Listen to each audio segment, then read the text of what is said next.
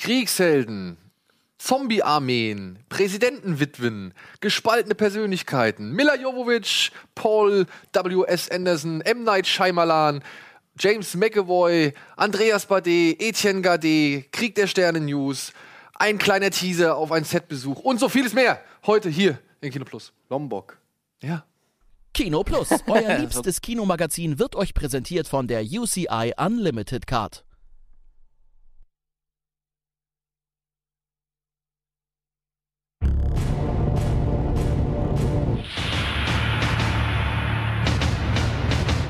Passend zu einer unserer News heute. Ach was? Ja. Die Cameron News, oder was?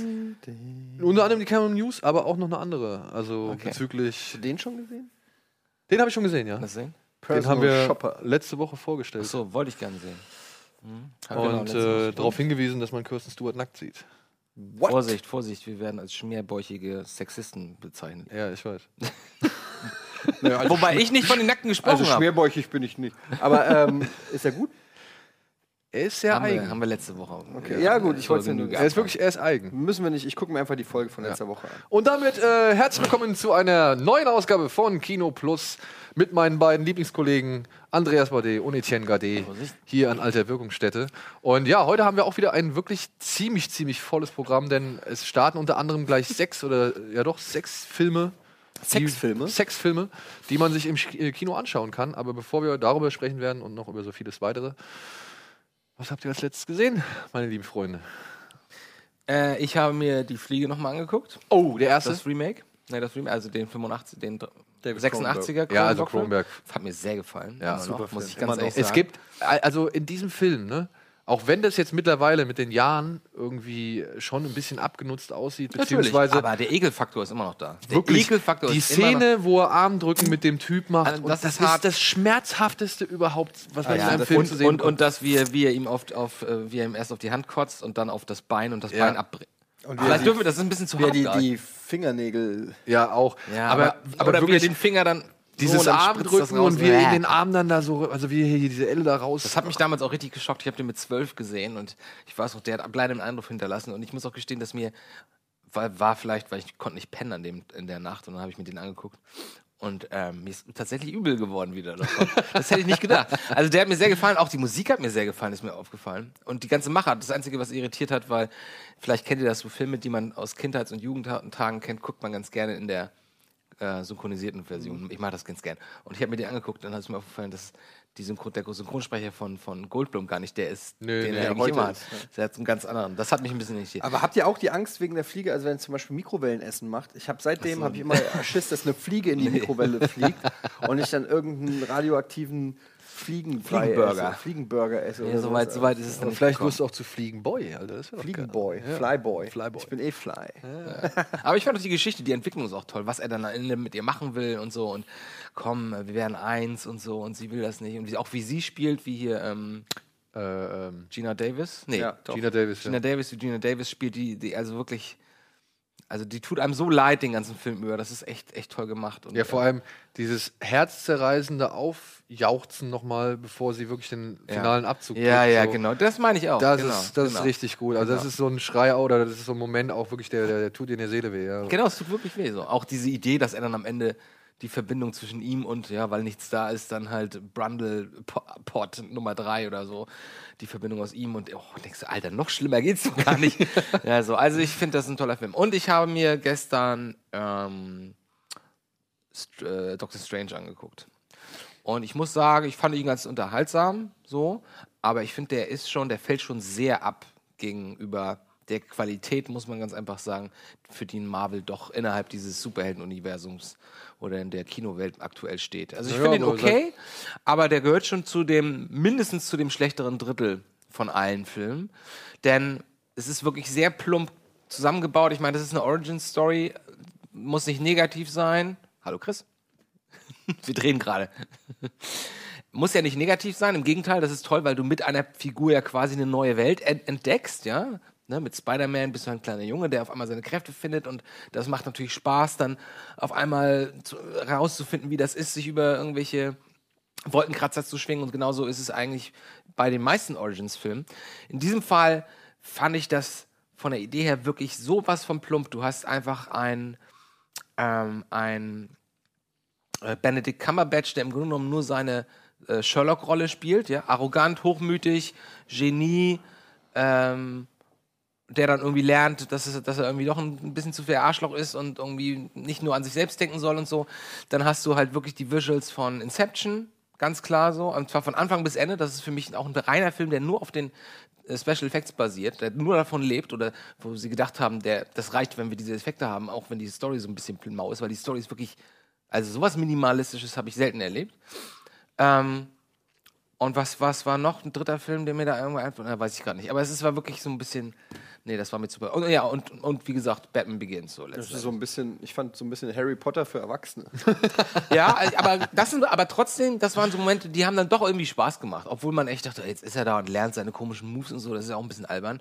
Aber dann zu merken, wie er dies und jenes kann, äh, das hat schon Spaß gemacht. Und ich weiß nicht. Also, nee, ich fand den, ich fand den okay, also das kann man mal machen. Aber mittlerweile denkt man, weiß doch eigentlich mal, wie man richtig geile Superheldenfilme macht. Oder zumindest sehr unterhaltsame Superheldenfilme. Und das hat mich schon überrascht, dass es trotz diesem Mega-Cast und, und ähm, dem Geld, was man da reinbuttert, dass er dann doch nur so ganz okay was ist. War denn, was war denn die After-Credit-Scene nochmal bei Zwei, die haben zwei sogar.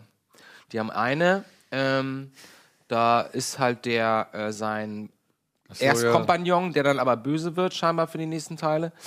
Ähm, der trifft sich mit seinem, mit diesem, ähm, mit diesem ehemals Gelähmten. Ne, die, die Motivation für Doctor Strange, dass er meinte, oh, ich kann meine Hände wieder reparieren. Den trifft, den trifft sein Ex-Kompagnon, dieser eine Typ, ich weiß nicht, Maro oder wie der heißt, Mora oder so. Moro. Moro. Ja, den trifft er und, und klaut ihm halt seine Energie und sagt so, Der ja, 12 Years a Slave. Stimmt, Sklave. ja, ja, genau, der, der mit dem Chimio, naja, der Typ. Churchill. Churchill. Ja, genau. Der, man merkt, also nochmal, um nochmal klarer zu machen, okay, das wird jetzt der Bösewicht für die nächsten Teile. Mein Gott, okay, von wegen. Und dann gibt es eine After-Credit-Szene, das fand ich auch sehr lustig, weil ich hörte ein Wort und ich so, Alter, das ist doch Tor, oder? Zack. Und dann schneiden sie um, und es ist tatsächlich, äh, sitzt er da mit Tor zusammen. Sie reden über mögliche äh, Gefahren. Ach so, der kommt auch in Ragnarok vor, oder was? Kann man vielleicht von ausgehen, ja. Wird ja wahrscheinlich eine ziemliche Comedy, Ragnarok, glaube ich. Glaube ich auch, ja. Ähm, ich habe als letztes, ich wechsle einfach mal, ja, das Thema, ja. haben Doctor Strange auch schon abgehandelt. Ich habe mehrere Sachen zuletzt gesehen. Äh, War Dogs, rein zeitlich war das allerletzte, was ich gesehen habe. Ähm, den fand ich ganz okay. Der hat, äh, also den kann man auf jeden Fall gucken, weil der sehr unterhaltsam ist und der irgendwie so relativ leicht runtergeht. Äh, der ist ja hier Jonah, Jonah Hill so Jonah geil. Hill, Miles Teller als Waffenschieber. Ähm, so ein bisschen Wolf of Wall Street Vibe. Wall Street meets ähm, Lord of War. Lord of War ja. Genau. Und ähm, der macht schon Bock, ist mir aber insgesamt ein bisschen zu belanglos in allem gewesen. So alles so ein bisschen oberflächlich und ich bin nicht so richtig. Also auch am Ende, als dann die Aufschlüsselung kam, wer was passiert ist, du hast richtig gemerkt, es war alles so ohne große Konsequenzen, es war alles irgendwie so ein bisschen ähm, ohne großes Drama. Also es ging alles so relativ. Ich hätte mir mehr gewünscht, äh, da hätte man auch locker, der Film hätte auch eine halbe Stunde länger gehen können, noch mehr zwischen den Beziehungen zwischen den beiden und so. Das war alles mir so ein bisschen zu an der Oberfläche gekratzt, zu leicht. Das Vor allem Thema Bradley, dann, Bradley Cooper war auch eine völlige Fehlbesetzung. als ja, Bösewicht. Bradley Cooper sah mit der Brille auch total komisch aus. Den hat man auch nicht ernst genommen als Bösewicht. Und, und es war so ein bisschen, der war nicht so richtig, also bei Wolf of Wall Street hat es besser funktioniert. Er war zwar auch im Herzen irgendwie eine Comedy einerseits, aber auch irgendwie Drama und Mhm. hatte auch noch eine Story zu erzählen, wo du dir drüber nachgedacht hast, okay, das ist die Finanzwelt und so weiter. Bei War Dogs hast du irgendwie das Gefühl gehabt, so es ist irgendwie so eine random Story, die zwar ganz unterhaltsam ist, aber irgendwie ähm, nicht, nicht Fisch, nicht Fleisch so ganz war für mich. Also den kann man auf jeden Fall gucken, der Ich war mag den sehr unterhaltsam. gern. Ich mag Die Schauspieler gern. waren auch gut. Ich fand Jonah Hill klasse. Äh, der hat wieder 20 Kilo extra für den Film Holt draufgelegt. ihn hin, holt ihn hin. Ey, ich dachte, wir wollten, wir wollten hier quatschen. ähm, und das war schon alles okay. Aber irgendwie hat er dann in den düsteren Momenten für mich nicht so richtig funktioniert. So, also so als, als Thriller oder als Drama hat er einfach für mich nicht so richtig funktioniert. Ähm, Es Das gab auch zu wenig Kontrast. Ne? Ja. Also bei Lord of War zum Beispiel siehst du ja immer wieder die Ausmaße und Auswirkungen. das der ich. Kamera. Konsequenzen, die, die das Und hat, ja. das siehst du halt, und auch das Elend halt, was durch die ganzen Geschäfte irgendwie hervorgerufen wird. Und das siehst du halt bei War Dogs nicht wirklich so. Und auch, ich muss auch sagen, ich meine, der Typ kommt da wirklich sehr glimpflich aus der ganzen Nummer raus, dafür, dass er eigentlich mitgeholfen hat, Millionen Menschen zu töten. So, ne? Ja, klar. Muss man mal sagen. Sicher. Ja, und es zeigt, auch- also es ist auch so, am Ende heißt dann irgendwie so, ja, ja, bla, sieben Jahre auf Bewährung oder irgendwie sowas, wo du dir denkst, okay, das ist alles? äh, Naja, gut, er hat ja fast nichts Illegales gemacht. Das fand ich, ja interess- das fand ich auch das Interessante an diesem Film. Diese ganze Online-Auktionsnummer, wo du denkst, so, sowas gibt's? Also, es scheint ja alles so, so gelaufen und ge Nee, passiert er hat nix, fast nichts Illegales gemacht. Er hat Waffen eingeführt, die er nicht einführen durfte oder Naja, Patronen. ne? nee, nee, Also- ist klar, okay, okay. Geschenkt, stimmt. Aber trotzdem, mich hat mehr fasziniert die Tatsache, dass, dass man das so einfach machen konnte zu dem Zeitpunkt in Amerika. Mit diesen Ja. On- Online-Angeboten, dass du da einfach hingehst und sagst, so, wir- Allein, dass es ein Ebay für Waffenschieber ja, gibt, Alter. ja, das ja, ist halt genau. echt geil. Genau, sowas fand ich dann interessant. Ja, aber kann man machen, ist unterhaltsam und äh, für einen Abend so. äh, Es ist jetzt kein Classic oder sowas, aber den kann man auf jeden Fall machen, ohne da irgendwie dann am Ende zu sagen, Gott, was habe ich jetzt hier in den Ja, letzten zwei Stunden gemacht, finde ich. Ja. Noch was oder wollen wir weitermachen? Ja, ich habe noch Jack Reacher, den neuen gesehen. Ähm, ja, der ist auch belanglos. Ich fand den schlechter als den ersten. Kannst du noch mal zurückklicken auf deine Startseite? Ich möchte gerne mal sehen, wie das aussieht bei jemand anderem. Und ähm, ich fand den vor allen Dingen, was die Action-Szenen angeht, also die Kampfszenen gerade, ähm, die ich ja beim ersten mochte. Ich habe ja auch schon ein paar Mal drüber, haben wir ja drüber geredet, ich habe ja auch ein paar Jack Reacher-Bücher gelesen und ich werde einfach auf Tom Cruise nicht klar. Es ist so, ähm, ich komme einfach nicht klar, dass er Findest Jack Reacher sein oder soll. fandet ihr nicht auch, dass der doch deutlich älter aussieht Ja. inzwischen? Und als- er, und er versucht, weil Jack Reacher ist ja in den Büchern quasi The Rock.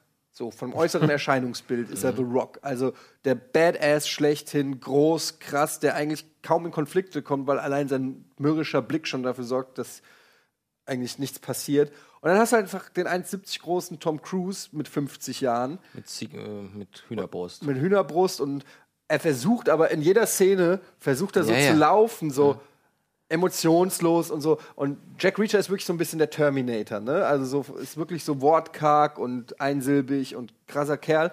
Und, du und ich habe die ganze Zeit das Gefühl gehabt, da versucht Tom Cruise jetzt diese Rolle so zu spielen und es klappt einfach nicht. Es war so zu, äh, zu viel ähm, Suspension of Disbelief. Ich, ich sehe ihn einfach in dieser Rolle nicht. Und auch die Kampfsequenzen wirkten Diesmal nicht so gut wie beim also Nee, ersten. und auch so fast schon behäbig, ja. So, es waren zwar viele so Armbrüche dabei und so, aber es war alles irgendwie. Aber dafür fand ich Frau Smulders, äh, Frau, ja, Kobe Smulders, die seinen Sidekick sozusagen spielt. die hat ihre Kampfszenen eigentlich ganz gut das gemacht. fand ich auch. Ja. Die war auch überhaupt ganz gut, so als taffe Ja. Militärfrau, die auch weiß, wie man Handkantenschläge gibt. Warte mal, ich, es ist so, die verlieben sich am Telefon schon oder irgend sowas, ne? flirten Also das da ist so schon, bisschen. ja, gut. ja, es ist schon so ein bisschen. Also ich kann mich an fast nichts an diesem Film erinnern und das finde ich schon echt ein bisschen bedenklich, weil das ist nicht lange her, dass ich den gesehen Ja. habe. Also es, der ist auch echt belanglos, den kann man auch, kann man sich auch schenken. Ja. So, bevor wir in die Werbung gehen, ähm, wird es Zeit für ein paar Geschenke. Ah! Unter anderem haben wir hier ein schönes Fresspaket bekommen. Oh, das trifft sich gut. von einem netten jungen Mann namens Philipp. Philipp hat uns äh, ein nettes Fresspaket geschickt mit Grüßen aus Südthüringen und äh, hat noch die DVD äh, von Final Fantasy VII Advent Children mit da reingepackt, den er jetzt seit kurzem auf Blu-ray besitzt. Und äh, falls wir den in unsere Sammlung aufnehmen wollen. Ich, ich, ich gucke den ja gerne, ne? Lass mal sehen. Und äh, vielleicht ist es dem einen oder anderen aufmerksamen Zuschauer schon aufgefallen. Ich kenne den nicht. Ähm, Luftschokolade. Luftschokolade, hm, lecker. Ähm, wir haben ein neues Plakat hier hängen. Das da kommt. Ich, vielleicht können wir mal die Totale irgendwie zeigen, weil das ist nämlich ein sehr schönes Plakat. Ah, ich weiß nicht, gibt es noch eine größere? Liebe Regie? Nee, ne, gibt's nicht. Oh, nee. Doch, da, da ist es. da ist es. Richtig Großer Unterschied, die Kamera. Das äh, ist das Plakat. Das ist auch von ihm? nee, das ist das Plakat zum 30. Geburtstag von äh, Ghostbusters. das offizielle Plakat? Scheinbar, ja. Also es ist ein. Äh, Ist das nicht so ein Mondo-Plakat? Nee, eher aus wie nee, ein ist kein Mondo-Plakat. Oh, das ist schön. Das wurde uns von einem netten jungen Mann namens Christian zugeschickt. Vielen Dank an dieser Stelle. Sehr schön. Nee, danke. Ich, ähm, Ähm, ja, und dann haben wir hier ein Riesenpaket bekommen.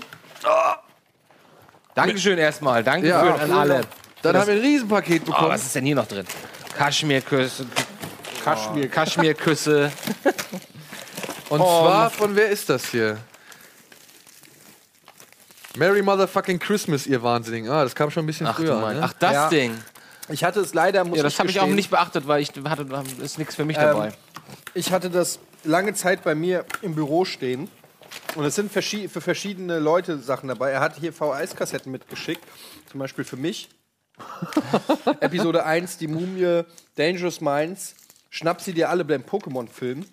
Ähm, Speed 2 und Einsame Entscheidung. Okay, was habe ich? Die Vögel auf VHS, sehr, Sehr schön. schön, das ist cool. Castaway, ein ganz normaler Held, Creator, sagt mir jetzt gar nichts. Twister, oh Gott. Und ein Käfig voller Narren, auch das ist aber nett. Dann hat er hier ein Kuscheltier für Simon und das ist für Dennis. Ich weiß allerdings nicht für welchen Dennis. Ja, also hier steht, für Dennis habe ich ein besonderes Geschenk dabei, da er mich mit seiner Liebe zu einer bestimmten Pflanze dazu animiert hat, selbst einmal den grünen Daumen zu schwingen und ich hoffe, dass es ihm auch im nächsten Beans und Rice den Sieg bringen wird. Ja, das wird unser Dennis sein. Welcher? Also der Kino Plus Dennis, nicht Dennis Richtarski. Nee? da sind auf jeden Fall irgendwelche komischen Lebewesen oder Ja. Früchte. Vielen, vielen Dank an Aber dieser für mich Stelle. ist kein Paket dabei. Nee, für dich ist nichts Na, dabei. Aber so. für Gregor gibt es noch äh, lauter Chickflicks. Für Hochzeit, Todesfall, ähm, Wir lieben dich, Julia Roberts, Aaron Bronkovich, Hitch, der Date-Doktor, Verrückt nach Mary und Harry und Sally. so, Also, schon seien wir uns mal ehrlich, er wollte, hatte keine Lust zum, zum Mülleimer zu laufen. Und dachte, ach, schicke ich das den Spacken vom Kino Plus. Post weg. ja. Von Ähm, wem ist das denn? das weiß ich nicht, das steht leider Er hat nicht gar da. nicht unterschrieben, von wem es ist. So, und dann ist es soweit. Ähm, ihr wisst ja, wir hatten hier das kleine Laserschwert, Lichtschwert der, äh, Oh, ich bin so Debakel. Was? Und ähm, es war sogar in der, ja, es war sogar schon da zu der Folge, als wir dieses Video gezeigt haben. Nur es wurde halt irgendwie verpeilt, uns in den entsprechenden Briefkasten zu legen. Alter, wie geil. Ähm, letzte Woche war Eddie nicht da, deswegen haben wir es letzte Woche nicht vorgestellt. Und jetzt ist es am Start. Ich darf es aufmachen, oder? Das ja Geschenk, äh, was quasi Eddie wieder besänftigen soll Weißt und entschädigen soll, dass wir nur einen Griff bekommen haben. Ich möchte dazu sagen, ich hoffe, ich habe die Entschuldigung ist angekommen. Die Jungs sind Dürfen wir kurz sagen, was es sein wird? Es ist ein, es ist ein großer Dildo. Vermutlich. Ein, ein Dildo-Schwert. Das oder? hätte ich auch verdient. Ja, finde ich, hast du auch verdient. Habe Klatsch ich auch verdient. Okay, Achtung. Are we happy? Natürlich, aber auch eine Überlänge. Aber pass auf, Alter, das Ding kann auch was.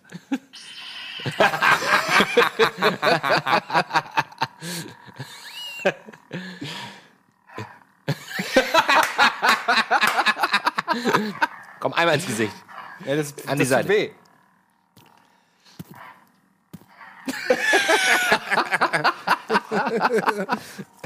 Hey, ihr lieben Jungs von Elias, äh, vielen, vielen Dank. Es ist fantastisch. Es ist auf jeden Fall sehr, sehr gut. Hier ist auch noch mal die Bauanleitung. Penis in den Schaft schieben. die Blaupause sozusagen. da unten ist auch die Double Noodle. Sieht man das? Oh, haarig, weniger Hoden, Fragezeichen. Ja, und demnächst wird es dann halt im Kino auch Rogue Bone geben. Das ist dann quasi die Vorgeschichte, wie wir die Pläne dazu bekommen haben. Aua. So, Sehr gut. vielen, vielen, vielen Dank. äh, Elias, nochmal an dieser Stelle. Jetzt gehen wir in die Werbung und melden uns danach mit den Kinostarts der Woche und billig oder billig zurück. Kino Plus, euer liebstes Kinomagazin, wird euch präsentiert von der UCI Unlimited Card.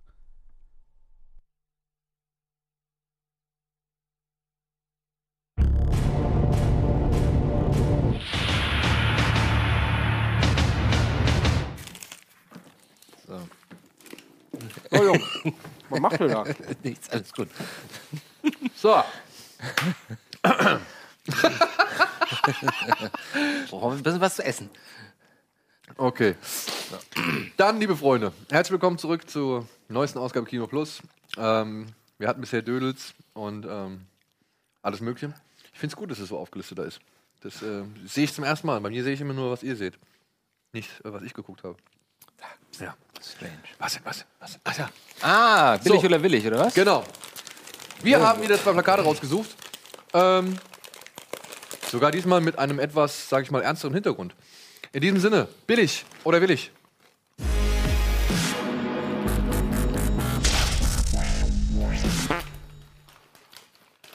Ganz frisch eingetrudelt ist ein Plakat zu einem Film, ähm, auf den ich mich doch jetzt schon so ein bisschen freue. Und dieses Plakat ist auch wirklich. Das ist zu Ah, nee, laut. scheiße. Das ist echt zu laut. Okay. Nee, Quatsch, ich habe Scheiße erzählt. Es tut mir leid. Wir haben ein Plakat gefunden, das ist wirklich. Nicht verraten, ob es gut oder schlecht ist. Ja, ja, okay. Dann in diesem Sinne, hier ist es. Da, da, da, da. Patz. Leute, Kamera! Was ist das denn? Table 19. Sieht aus wie ein Instagram-Bild, oder? Das ist so der Instagram-Film, oder? Anna Mit- Kendrick, Mit Anna Craig Kendrick. Robinson, June Squibb, Lisa Kudrow, Stephen Merchant, Tony Revolori. Ja, das ist ja ein Cast, ey. Ein ganz amtlicher Cast. Aber ich das Poster Plakat- ist nicht geil. Also ich finde es jetzt mal echt, ich finde es ultra scheiße. es tut mir leid, aber. Ja, ich meine, ich verstehe die Idee dahinter und so und, und, und dass es jemand mal ausprobiert. Ist das der junge Mann aus ähm, Grand Budapest Hotel? Ja, ne? Der, der Page. Der Page ist Grand Budapest. Steven Merchant ist bekannt aus zum Beispiel äh, Extras und aus ähm, dieser I Wanna Be Hier Ladies Man, ne? Hieß er Ladies, doch. nee, ja, wie hieß das? La The Ladies Man, das war der Film zu der Serie, die er gemacht hat. Ach so, ja, aber nee, das hieß nicht Ladies Man, hieß, wie hieß denn die Serie? Ladies Wanted oder so?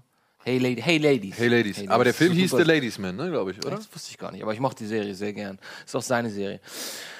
Craig Robinson, Lisa, Lisa Kudrow, das ist natürlich auch interessant, dass die irgendwie da alle dabei sind. So.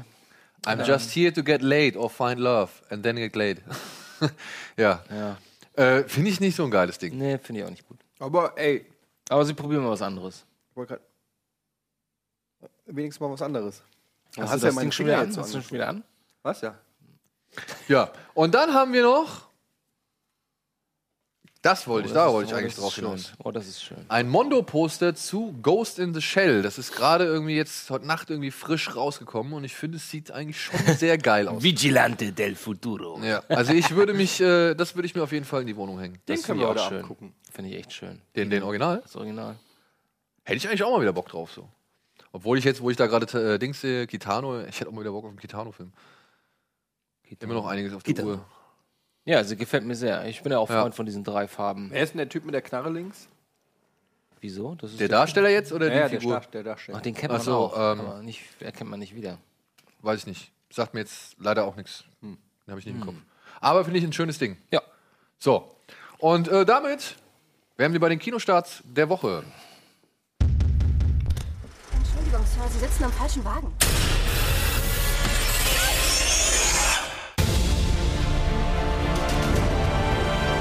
Du bekommst ein paar Millionen Euro auf das Stiftungskonto.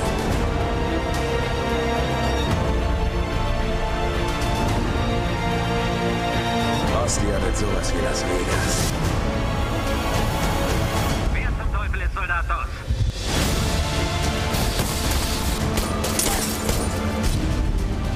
Lass mich jetzt nicht allein. Er darf euch nicht anlügen. Soll ich weiterleben, wenn ich dem, woran ich glaube, nicht treu bleibe?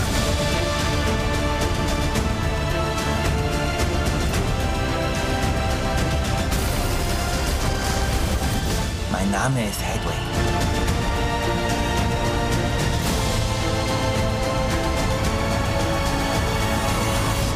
Soldat Doss, Ihnen wird das Recht zugesprochen, in den Kampf zu ziehen, ohne eine Waffe bei sich zu tragen. Schön geschnitten. Ja, schön geschnitten. Aber was ist, wenn man selbst die Waffe ist? Also in meinem Fall. Ja.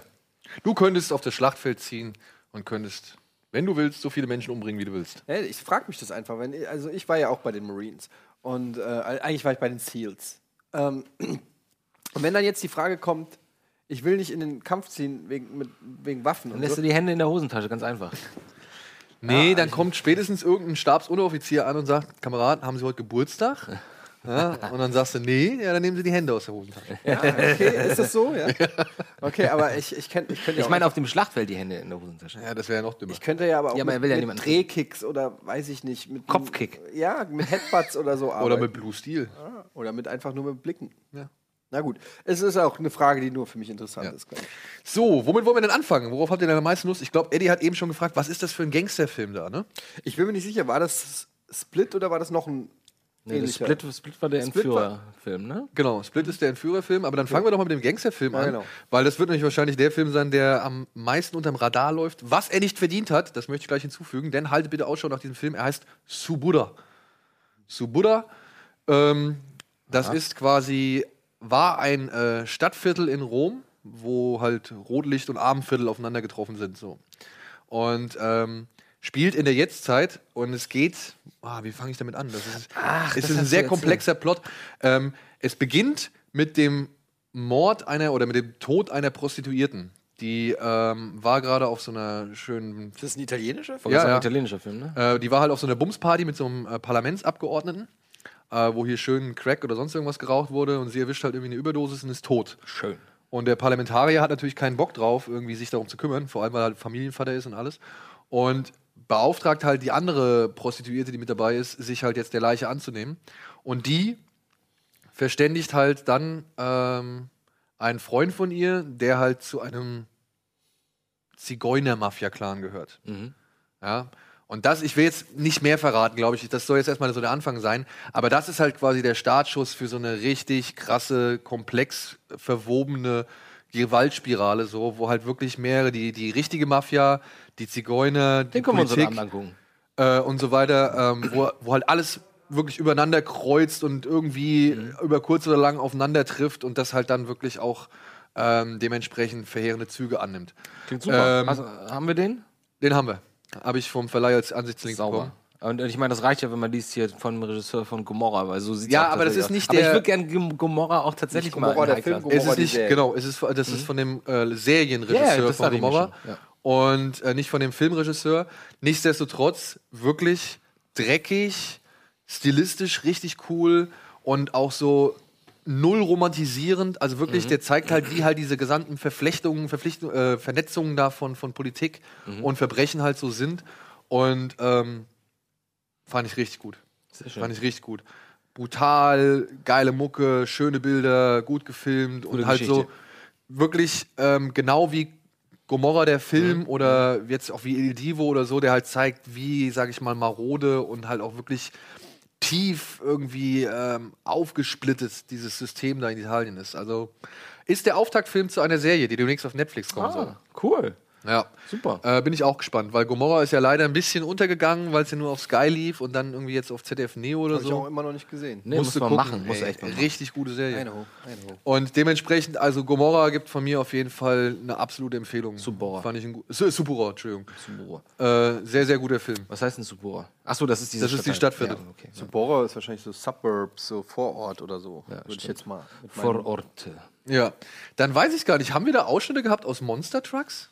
Ich glaube nicht. Ich glaube, da hat sich jemand dagegen gesträubt. Ja? Das war übrigens ein sehr schöner Zusammenschnitt, muss ich sagen. Ja, Ja. kann man ja auch sagen. Ich glaube, Axel oder Olli waren es gewesen. Okay, dann startet heute Monster Trucks. Der Film, der ja schon von allen irgendwie als potenzieller Flop irgendwie angesehen wird. Mit dem besten, sympathischsten Darsteller ever. Ja. Ich habe den Film gesehen. Was ist, wer ist das? Ach, Lukas Till heißt der. Der hat unter anderem bei X-Men mitgespielt, First Class, spielt den MacGyver in der MacGyver-Serie, in der neuen. Der immer so schön grinst. Immer so geil, wenn Hollywood einen Schauspieler pushen will Ja, und dann genau. kommen zeitgleich irgendwie innerhalb von ein oder zwei Jahren ganz viele Projekte mit ihm raus. Und alles ist Und Müll. alles ist Dreck, so wie Jay Courtney. Ja. ja, Lukas Till hat sich keinen Gefallen getan mit diesem Film. Ähm, es geht um, worum geht's? Es geht, also der Film beginnt mit einer, ähm, mit einer Bohrung irgendwo im amerikanischen Hinterland, eine Ölbohrung. Und äh, Rob Lowe ist quasi der Chef des Konzerns, will halt irgendwie in so eine, wie heißt das, Kaverne oder sowas, also in so einem Ölvorrat vorstoßen, aber dazwischen sind halt irgendwelche Kanäle, Luftkanäle oder, oder Wasserkanäle, die sie sich nicht ganz erklären können. Und sie wollen einfach da durchbohren, weil sie sagen, es ist halt nur Wasser. Aber es gibt halt so ein bisschen Bedenken von wegen, ja, wenn da Wasser ist, könnte es halt auch sein, dass da Leben ist. Oh, ist der eklig. Oh, ist der eklig. Und naja, wie das Schicksal es so will, ist da halt Leben. Und zwar diese komischen Tentakelviecher, von denen ungefähr drei bei einer Explosion an die Oberfläche gesprengt werden. Zwei werden gefangen genommen und einer kann sich halt verstecken und landet halt auf dem Schrottplatz dieses jungen Mannes, der eigentlich nichts anderes irgendwie in seinem Leben lieber haben möchte als einen fahrbaren äh, Jeep. Nicht, nicht im Ernst. So Oh E.T. meets Transformers. Genau. Ja, ja. Ja. Oder, oder, ja. Es ist wirklich, es ist Oder E.T. meets Transformers meets Herbie. Ja, Ja, Herbie hab- Herbie plus ich auch plus halt ähm, wirklich äh, ganz krasses Product Placement von dem Jeep-Hersteller, dessen Jeeps da halt in diesem Film permanent präsentiert Wie heißt werden. der? Jeep? Ich weiß nicht, ob es jetzt Dodge ist oder, oder keine Ja, Ahnung. Jeep ist schon die Marke. ja, aber ich glaube, es ist nicht Jeep. Ich glaube General So Motors. Tempo. so. Ja. Ja, ist so. Wollte ich nur mal sagen. Ich habe mich informiert, weil ich wollte mir mal einen Jeep kaufen. Und dann habe ich festgestellt, die kosten gar nicht 5000 Euro. Ach nee. Kosten Da fehlen zwei Nullen. Oder drei. Oder vier. Ey, und diese Autos, die da präsentiert werden, ich frage mich, wer sowas fahren soll, warum man sich sowas anschafft. Die sind, weiß ich nicht, acht Meter lang, ja, drei Meter breit, fressen wahrscheinlich original auf, weiß ich nicht, auf 100 Kilometer 50 Liter Sprit. Oder Wir haben doch manchmal hier in unserer Straße so einen ja, mega. aber selbst der sieht noch klein dagegen aus, gegen diese Pickups da. So, ja. Und ja, Monster Trucks, ne? Ähm, ich weiß nicht, was die da gemacht haben. Also ich, ich äh, man, man sieht diesem Film halt wirklich an, Aber jetzt mal, dass da keiner irgendwie wirklich dran geglaubt hat. also ganz ehrlich, für mich ist dieser Film ein rotes Tuch. Aber was mich interessieren würde, ist, ich habe mir den gerade so also diese Szenen angeguckt und habe gedacht, okay, wenn ich jetzt zwölf wäre, Ja. okay, ich war natürlich auch als Zwölfjähriger schon sehr cool, aber wenn ich jetzt zwölf wäre und durchschnittlich cool wäre, gewesen wäre, hätte ich dann Bock gehabt vielleicht auf so einen Film? Würde, hätte ich da Spaß, so wie mit Turtles oder sowas? Also du hättest Bock auf den Film, aber du wirst, glaube ich, ein bisschen dann enttäuscht, weil dieser Film, der ist eigentlich, sage ich mal, für maximal Achtjährige gedacht, weil der halt so wirklich sehr naiv und kindlich ist in seinem ganzen Handeln, in seinem ganzen Dasein so. Handelt aber halt von Teenagern. Aber ein Teenager fühlt sich durch diese Figuren dann nicht repräsentiert, weil die sind halt echt, das ist so, so blass und irgendwie äh, überhaupt nicht irgendwie greifbar. Das, das ist einfach nur für diesen Film funktionieren diese Figuren und sind für diesen Film auch nur geschrieben. Aber darüber hinaus sind es keine, also du hast nicht irgendwie das Gefühl, dass da jemand ist, äh, mit dem du gerne die Plätze tauschen würdest bei so einem Abenteuer. Weißt du? Darum geht's ja eigentlich. Bei Goonies wolltest du doch am liebsten mit den Goonies Ja. irgendwie, äh, in, in, die, in die Höhle gehen oder so. Ja, bei dem, der ist mir vollkommen egal. Ja, der, der macht da seine Selfies mit dem Monster und so und ich weiß überhaupt nicht, was der will. Ja, da ist eine Tussi die ganze Zeit, die versucht ihn anzugraben, ist ihm scheißegal. Auto, Auto, Auto, Auto. So, und das ist halt einfach so vollkommen weg von der Zielgruppe produziert. Und dann halt aber auch, man merkt es halt wirklich, richtig schlecht zusammengestückelt, weil sie nicht wussten, was sie mit dem Film machen sollen. Anschlussfehler, noch und nöcher. Der Typ, der irgendwie, weiß ich nicht, gibt es eine Verfolgungsjagd mitten im Film und der Hauptverfolger, der, der Haupt-Security-Typ von der Ölbaufirma, in der einen Szene hockt er da im Polohemd, in der nächsten Szene hat er seine Jacke an. So, im Auto, in derselben Verfolgungsjagd. Äh, das ist halt, Ja, gut, dass sowas passiert, aber im guten lass Film, uns- guten Film tut das auch kein Lass Abbruch, uns aber weiterreden. Ja, Monster ja, Truck müssen wir ja. nicht unnötig. Gut, sprechen. dann machen wir doch mal weiter. Ja, mit äh, einem Horrorfilm, denn in dieser Woche startet Split, der neue Film von M. Night Shyamalan. das ist ein Horrorfilm. Split heißt ja übersetzt Spagat. Ja, oder gespalten. Ne? Gespaltene Persönlichkeit. Beides ist richtig. Einigen wir uns auf 70-30 für meine. Übersetzung. Ja, es geht um drei junge Mädchen, äh, die eines Tages beim Einkaufen sind und dann sitzt plötzlich dieser junge Mann namens Kevin in ihrem Auto und äh, das nächste, was passiert, sie wachen halt in seinem Keller auf. Und Kevin entpuppt sich als Mann mit insgesamt, glaube ich, 23 verschiedenen Persönlichkeiten. Jetzt kommt ein kleiner Weil Kritikpunkt. direkt- 22 wären zu wenig gewesen. Ja, jetzt kommt aber gleich ein kleiner Kritikpunkt von mir. Ich habe nicht ganz verstanden, ähm, warum Sie sagen, er hat 23 verschiedene Persönlichkeiten, aber du lernst im gesamten Film höchstens acht von ihm kennen. Echt? Ja. Das ist ja lächerlich. Ähm, fand ich ein bisschen schade. Und Kevin, ja, wie gesagt, Kevin hält die da halt in seinem Keller gefangen und die Mädels versuchen natürlich irgendwie aus diesem Keller auszubrechen. Aber Kevin selbst hat noch so ein eigenes Problem oder beziehungsweise kämpft so ein bisschen mit seinen eigenen inneren Dämonen, denn er sagt die ganze Zeit, da kommt etwas an demnächst und er nennt es nur die Bestie. Bums, mehr will ich jetzt nicht erzählen. Oh, es ist That Ending dann. Weil ich lese überall Explaining That Ending from Split und Who Understood That Ending und That Twist at the End. Äh, Also, ich weiß Wie, nicht. da gibt es einen Twist am Ende. In einem Shemaya Jayan-Film? Ja, und genau da kann ich jetzt einfach mal sagen, nee, Freunde, das stimmt nicht. Aha, okay. Weil für mich, also ich sag mal, 95% der Geschichte passieren straight. Also das ist, da ist jetzt nicht irgendwie das typische irgendwie Scheimalan-Twist-Phänomen, was wir halt aus den anderen Filmen her kennen und Ja. wodurch er berühmt geworden ist, sondern der erzählt eigentlich diese Geschichte eigentlich relativ konsequent durch, was sogar mal ganz angenehm ist. Ja? kann auch mal zeigen, dass er einfach so Genau. Basics äh, gut erzählen Ähm, kann. Aber nichtsdestotrotz gibt es noch eine kleine Überraschung. Nur ist die halt nicht Bestandteil dieses, die- also das ist nicht dieser typische Ja, Shyamalan. jetzt wird es mir okay. schon zu konkret. Lass es jetzt mal weg. Okay. Und ansonsten Wie fandst du ihn denn? Ähm, mittelmäßig. Mittelmäßig. Hm. Es ist der beste Shyamalan-Film seit, seit echt Ewigkeiten, Mhm. würde ich sagen. Das heißt nichts. Ähm, ja, ich fand aber The Visit zum Beispiel einfach auch nicht gut. So, was? The Visit. Und der wurde ja schon relativ gut Ja, abgefeuert. der war auch nur echt so mittel, mittel. Aber ich fand The Wizard einfach nicht so cool. Ja. Aber hier verzichtet Shyamalan so ein bisschen auf dieses weinerliche, von wegen, ich habe Film verstanden, Dialoge und so.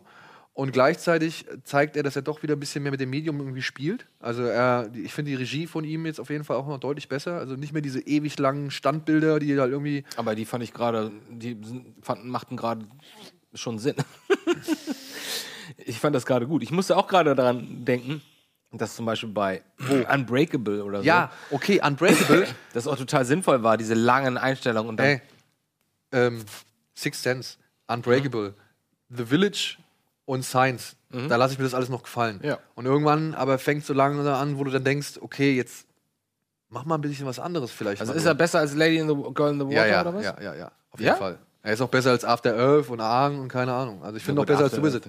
Ich finde halt nur, in der Mitte hat der Film deutliche spürbare Längen, Mhm. wo halt auch wirklich nicht viel erzählt wird, beziehungsweise eine Nebenhandlung oder Nebenstrang, der vielleicht zur Erklärung dienen sollte, auch nicht richtig ausgearbeitet wird. Und ähm, auch echt sehr, sag ich mal, Genre-Standard geboten wird. Ja, gerade hier die beiden Mädels neben An An Anja Taylor-Joy, äh, neben der, Haupt, äh, Haupt, dem Haupt, äh, der Hauptdarstellerin, ähm, das ist halt wirklich echt stunny. Also es ist wirklich sehr, sehr Genre-Stereotyp, was du da halt siehst. So. Stani, Alter, Stani. Ja.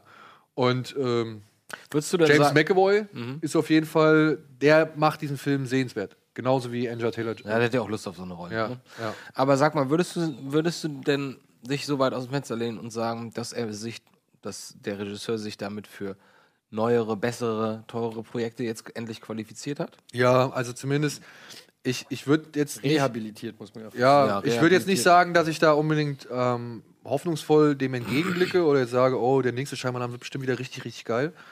Aber zumindest hat er wieder in die Spur zurückgefunden. So, ja. Und es ist schön zu sehen, dass er da irgendwie auch so ein bisschen, glaube ich, sich von dem eigenen, also Druck und von dem Stress, den er da. Es wäre auch eine schöne Metageschichte mal, um ehrlich zu sein. Ja. Ne? Weil ich meine, der hat echt verkackt, war komplett bei allen unten durch, war eigentlich ein Witz ne? innerhalb der, Ja. der Hollywood-Industrie.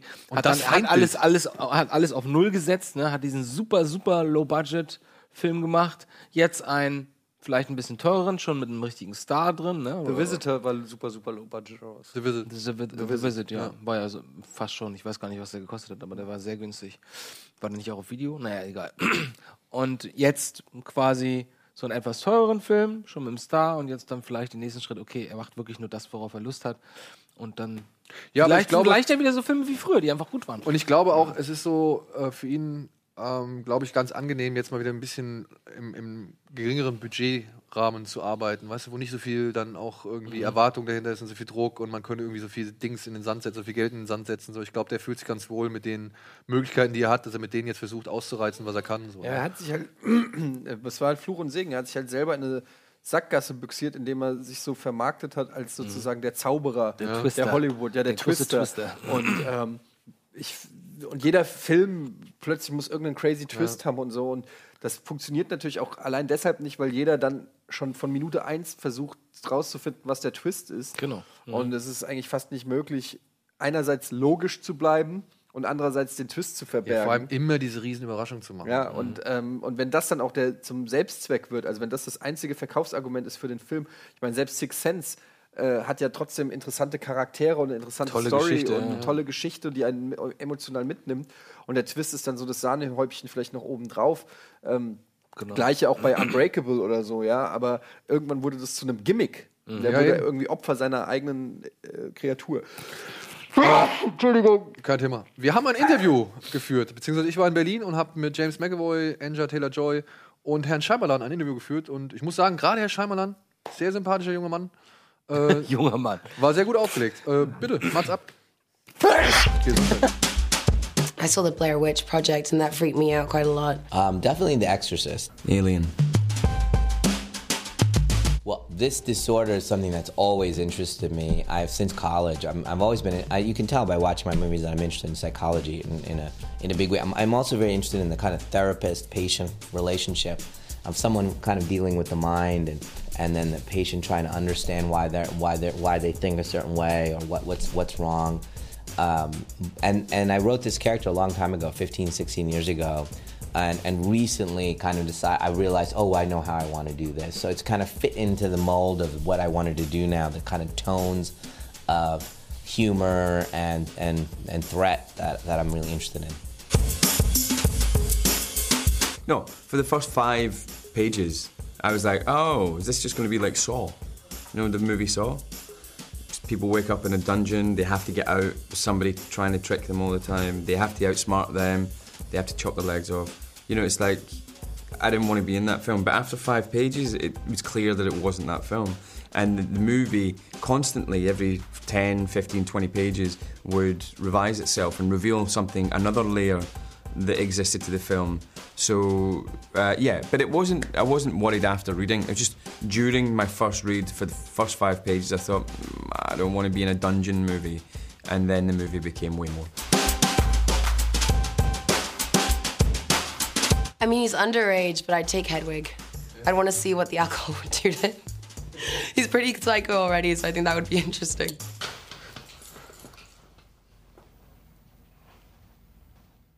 My name's Hedwig. I have red socks.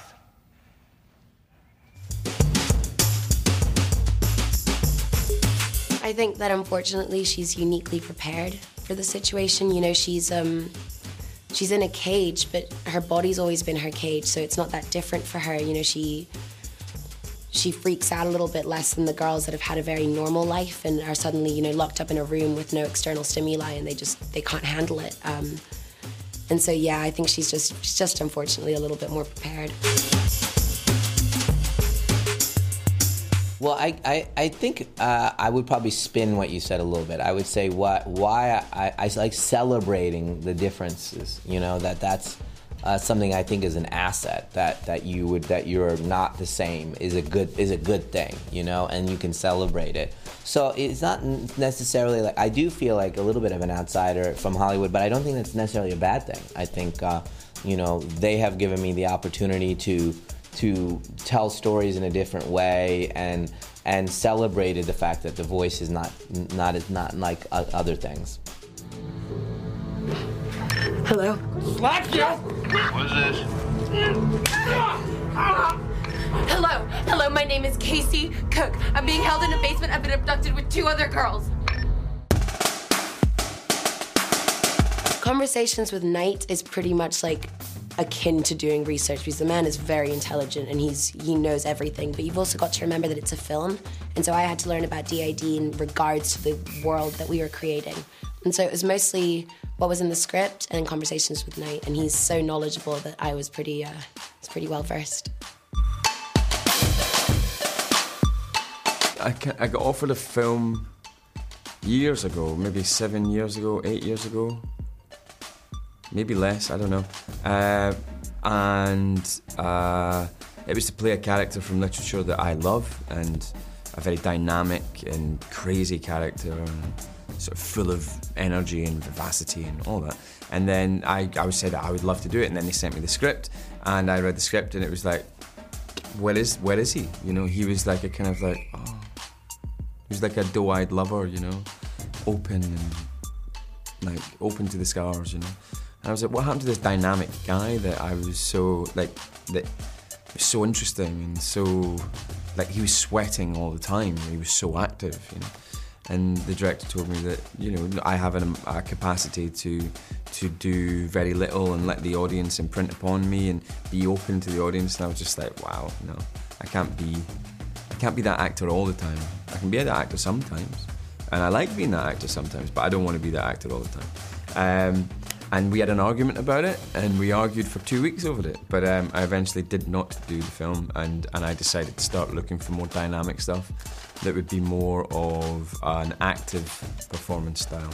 Um, but then, you know, in saying that, you just take what you're given as well. You can say that I want to choose that kind of work, but nobody offers you that work. I was lucky that that work came to me.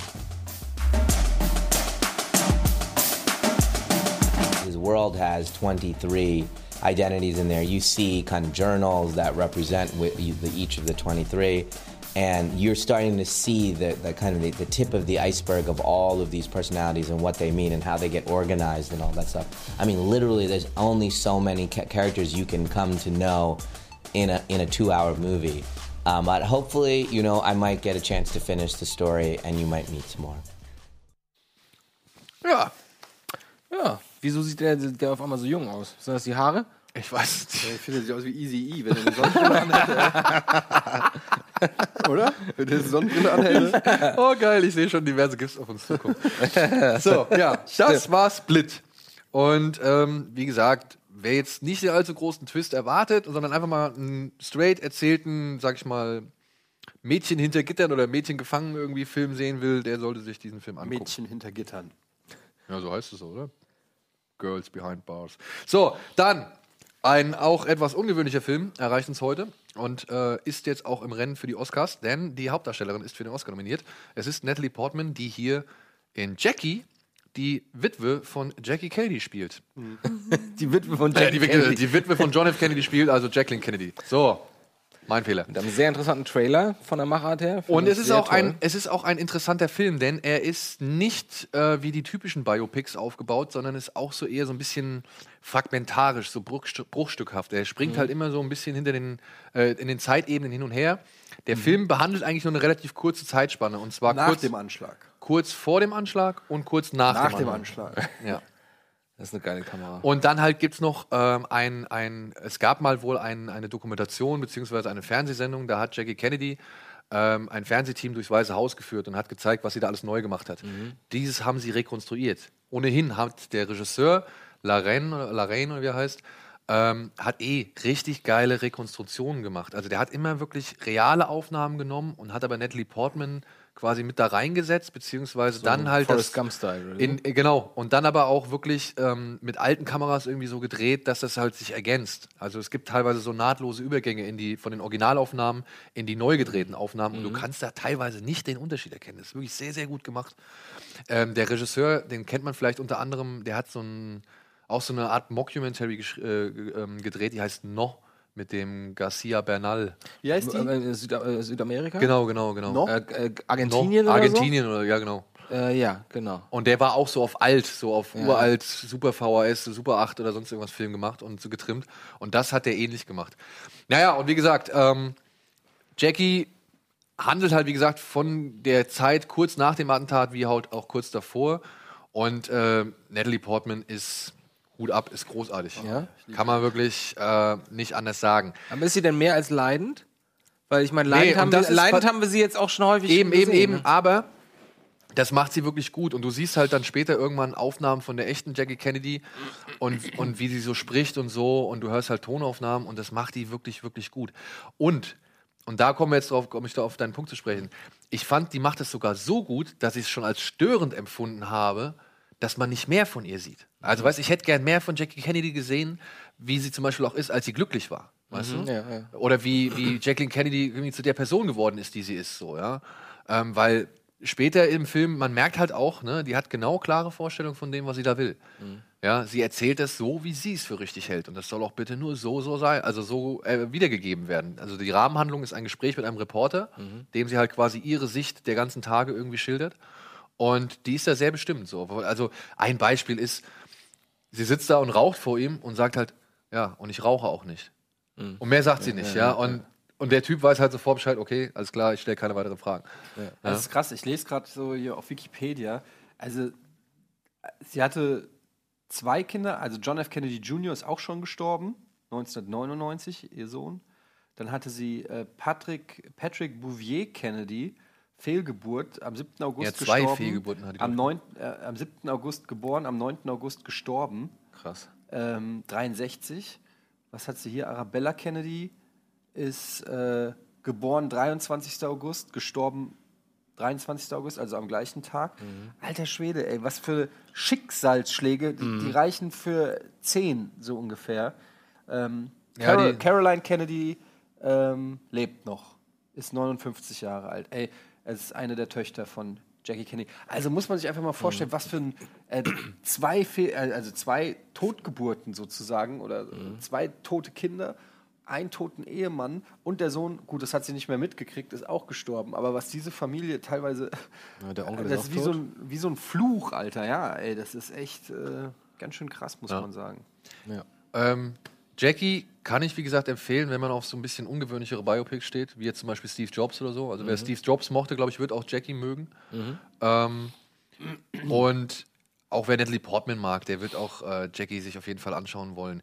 Der Film an sich ist leider nicht ganz so stark wie die Hauptdarstellerin, muss ich sagen. Ja, fand, also der hat schon so, da waren schon so Phasen, wo ich mir gedacht habe, ja, okay, jetzt ist ein bisschen, ihr habt das Leid gezeigt. Ich, ich habe es verstanden, ja. Ihr geht's scheiße und, und das bringt sie auch wirklich ähm, einfühlsam rüber, sage ich jetzt mal.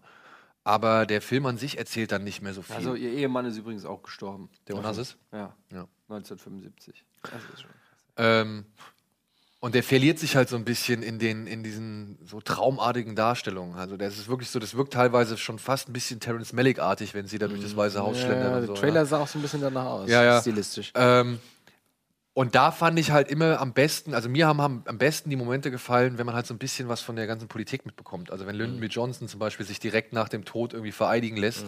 Oder halt dann immer so die kleinen Sätze fallen, so ich hätte sie niemals erlauben sollen und er hat- und, und er, wenn dann so Erinnerungen an JFK hochkommen, so, ja, also wenn dann so, wenn du merkst, okay, das könnte jetzt auch irgendwie etwas sein, was, was Oliver Stone damals irgendwie ja. aufgegriffen hat. So ein paar Sachen, ja. Auch allein, wenn dann nochmal dieser Ausschnitt kommt von, von, Jay, äh, nee, von Lee Harvey Oswald, der sagt so, mit mir hat noch keiner gesprochen. Ich weiß nicht, dass ich den Präsidenten umgebracht habe. Das ist das, was mir die Presse gesagt hat. So, mit mir hat keiner geredet, ja. Ja, ja. All diese Sachen so, ja. Das ist dann, dann, dann packt's wieder ein, ja. Äh, ansonsten, ja, es ist halt eher ruhig. Wie lang geht er? Sehr viel Leid, ja, so roundabout 100 Minuten, glaube ich. Ach so, also nicht ja, nicht, nicht zu überstrapaziert so, ja. Und ähm, er macht's geschickt, wie er quasi die einzelnen, sag ich mal, ähm, Zeiteindrücke, wie er die positioniert. Ja, also wie er das, weil du könntest auch direkt mit dem Attentat anfangen und, und so weiter und so, aber wie er das halt so ineinander verschachtelt und versetzt, ist es eigentlich schon ganz gut interessant, also ganz interessant so. Hm. Ja, also ich habe da sehr große Lust drauf. Ja. So, dann haben wir noch einen Film. Ja, wir haben einen noch weiteren Oscar-Kandidaten, Oha. der mehrfach nominiert ist. Hacksaw Rich, der neue Film nach 10 bis 12 Jahren von Mel Gibson. Es geht um eine wahre Geschichte. Ein Soldat namens Oh, Desmond. Sam Worthington. Ja.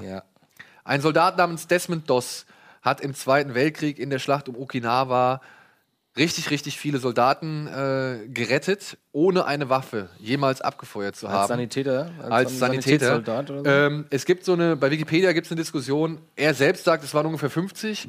Seine Vorgesetzten meinten, es waren mindestens 100. Und irgendwann hat man sich bei 75 auf der Mitte geeignet, äh, geeinigt. Okay. So, ja. Ja. Ähm, aber Lebt wie er gesagt, noch? Lebt er noch? Der lebt nicht mehr. Der ist mittlerweile gestorben, aber hat doch noch sehr lange nach dem Krieg irgendwie gelebt und äh, ist dann, glaube ich, an der Tuberkulose irgendwie ähm, gestorben. Okay. Und ja, der Film zeigt halt in der ersten Hälfte ungefähr den langen, steinigen Weg, den Desmond Doss gehen musste, damit er quasi als Sanitäter, nur als Sanitäter, ohne eine Waffe abfeuern zu müssen, im Krieg zugelassen wird. Und die zweite Hälfte zeigt halt dann den Einsatz in Okinawa. Und ja, der kam ja mit relativ viel, also der kam ja schon mit einigen Vorschusslorbeeren irgendwie, beziehungsweise mit so schon einem gewissen Hype kam der ja irgendwie jetzt hier rübergeschwappt, so die ersten Infos und so. Die, in Amerika fanden, waren die Leute ja schon ziemlich beeindruckt und begeistert. Aha. Ähm, ich muss sagen, ich habe den Film gesehen und war dann doch etwas erschrocken, weil der teilweise wirklich so dick aufgetragen ist und so ein Pathos be äh, Ja, beinhaltet. das habe ja. ich, das hab ich bei Stevens Kino auch, auch gelesen. Ey, wirklich, ähm, das, das, war, das war befremdlich. Ja. Ja. Da gibt's so eine, die sieht man auch im Trailer, da gibt's so eine Szene, wo er sich so einen Wassereimer irgendwie überstülpt und dann so den ganzen Dreck und das Blut so runterwäscht. Und das ist so alles in Zeitlupe gedreht und mit, des, mit dem Sonnenlicht irgendwie, Ja. das irgendwie ins Bild strahlt und so. Und ich denke mir nur, ey, Freunde, nee, ja, das ist, das ist hier Verklärung hoch 10 so, ja. Oder halt auch äh, zum Schluss, da gibt es noch ein paar Bilder, da denke ich mir auch, oh nee.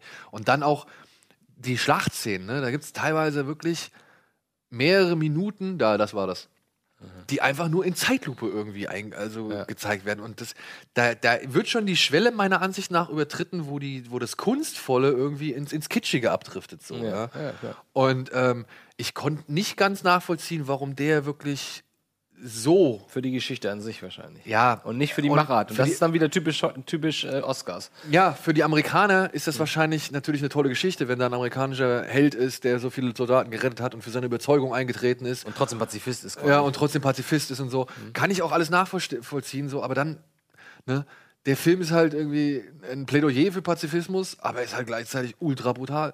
Ja. Wo man sich halt immer so fragt, wie, wie, wie gibt's denn das miteinander vereinbaren? Oder wie das, wie der das argumentiert. Das ist ja auch bei, bei, bei ähm, Passion Christi genau das Gleiche. Ja. Ne? Er will da ja eigentlich irgendwie den Sohn Gottes lobpreisen, aber zeigt da ein Splatterfest irgendwie mit rausgerissenen Fleischstücken und was weiß ich. Das finde ich immer schwer irgendwie zu vereinbaren irgendwie. Ja. Aber Man muss halt aber auch sagen, Gibson, trotzdem, das, was er macht, das macht er halt richtig gut. Say what you want about Mel Gibson, but the son of a bitch knows story structure. Ja.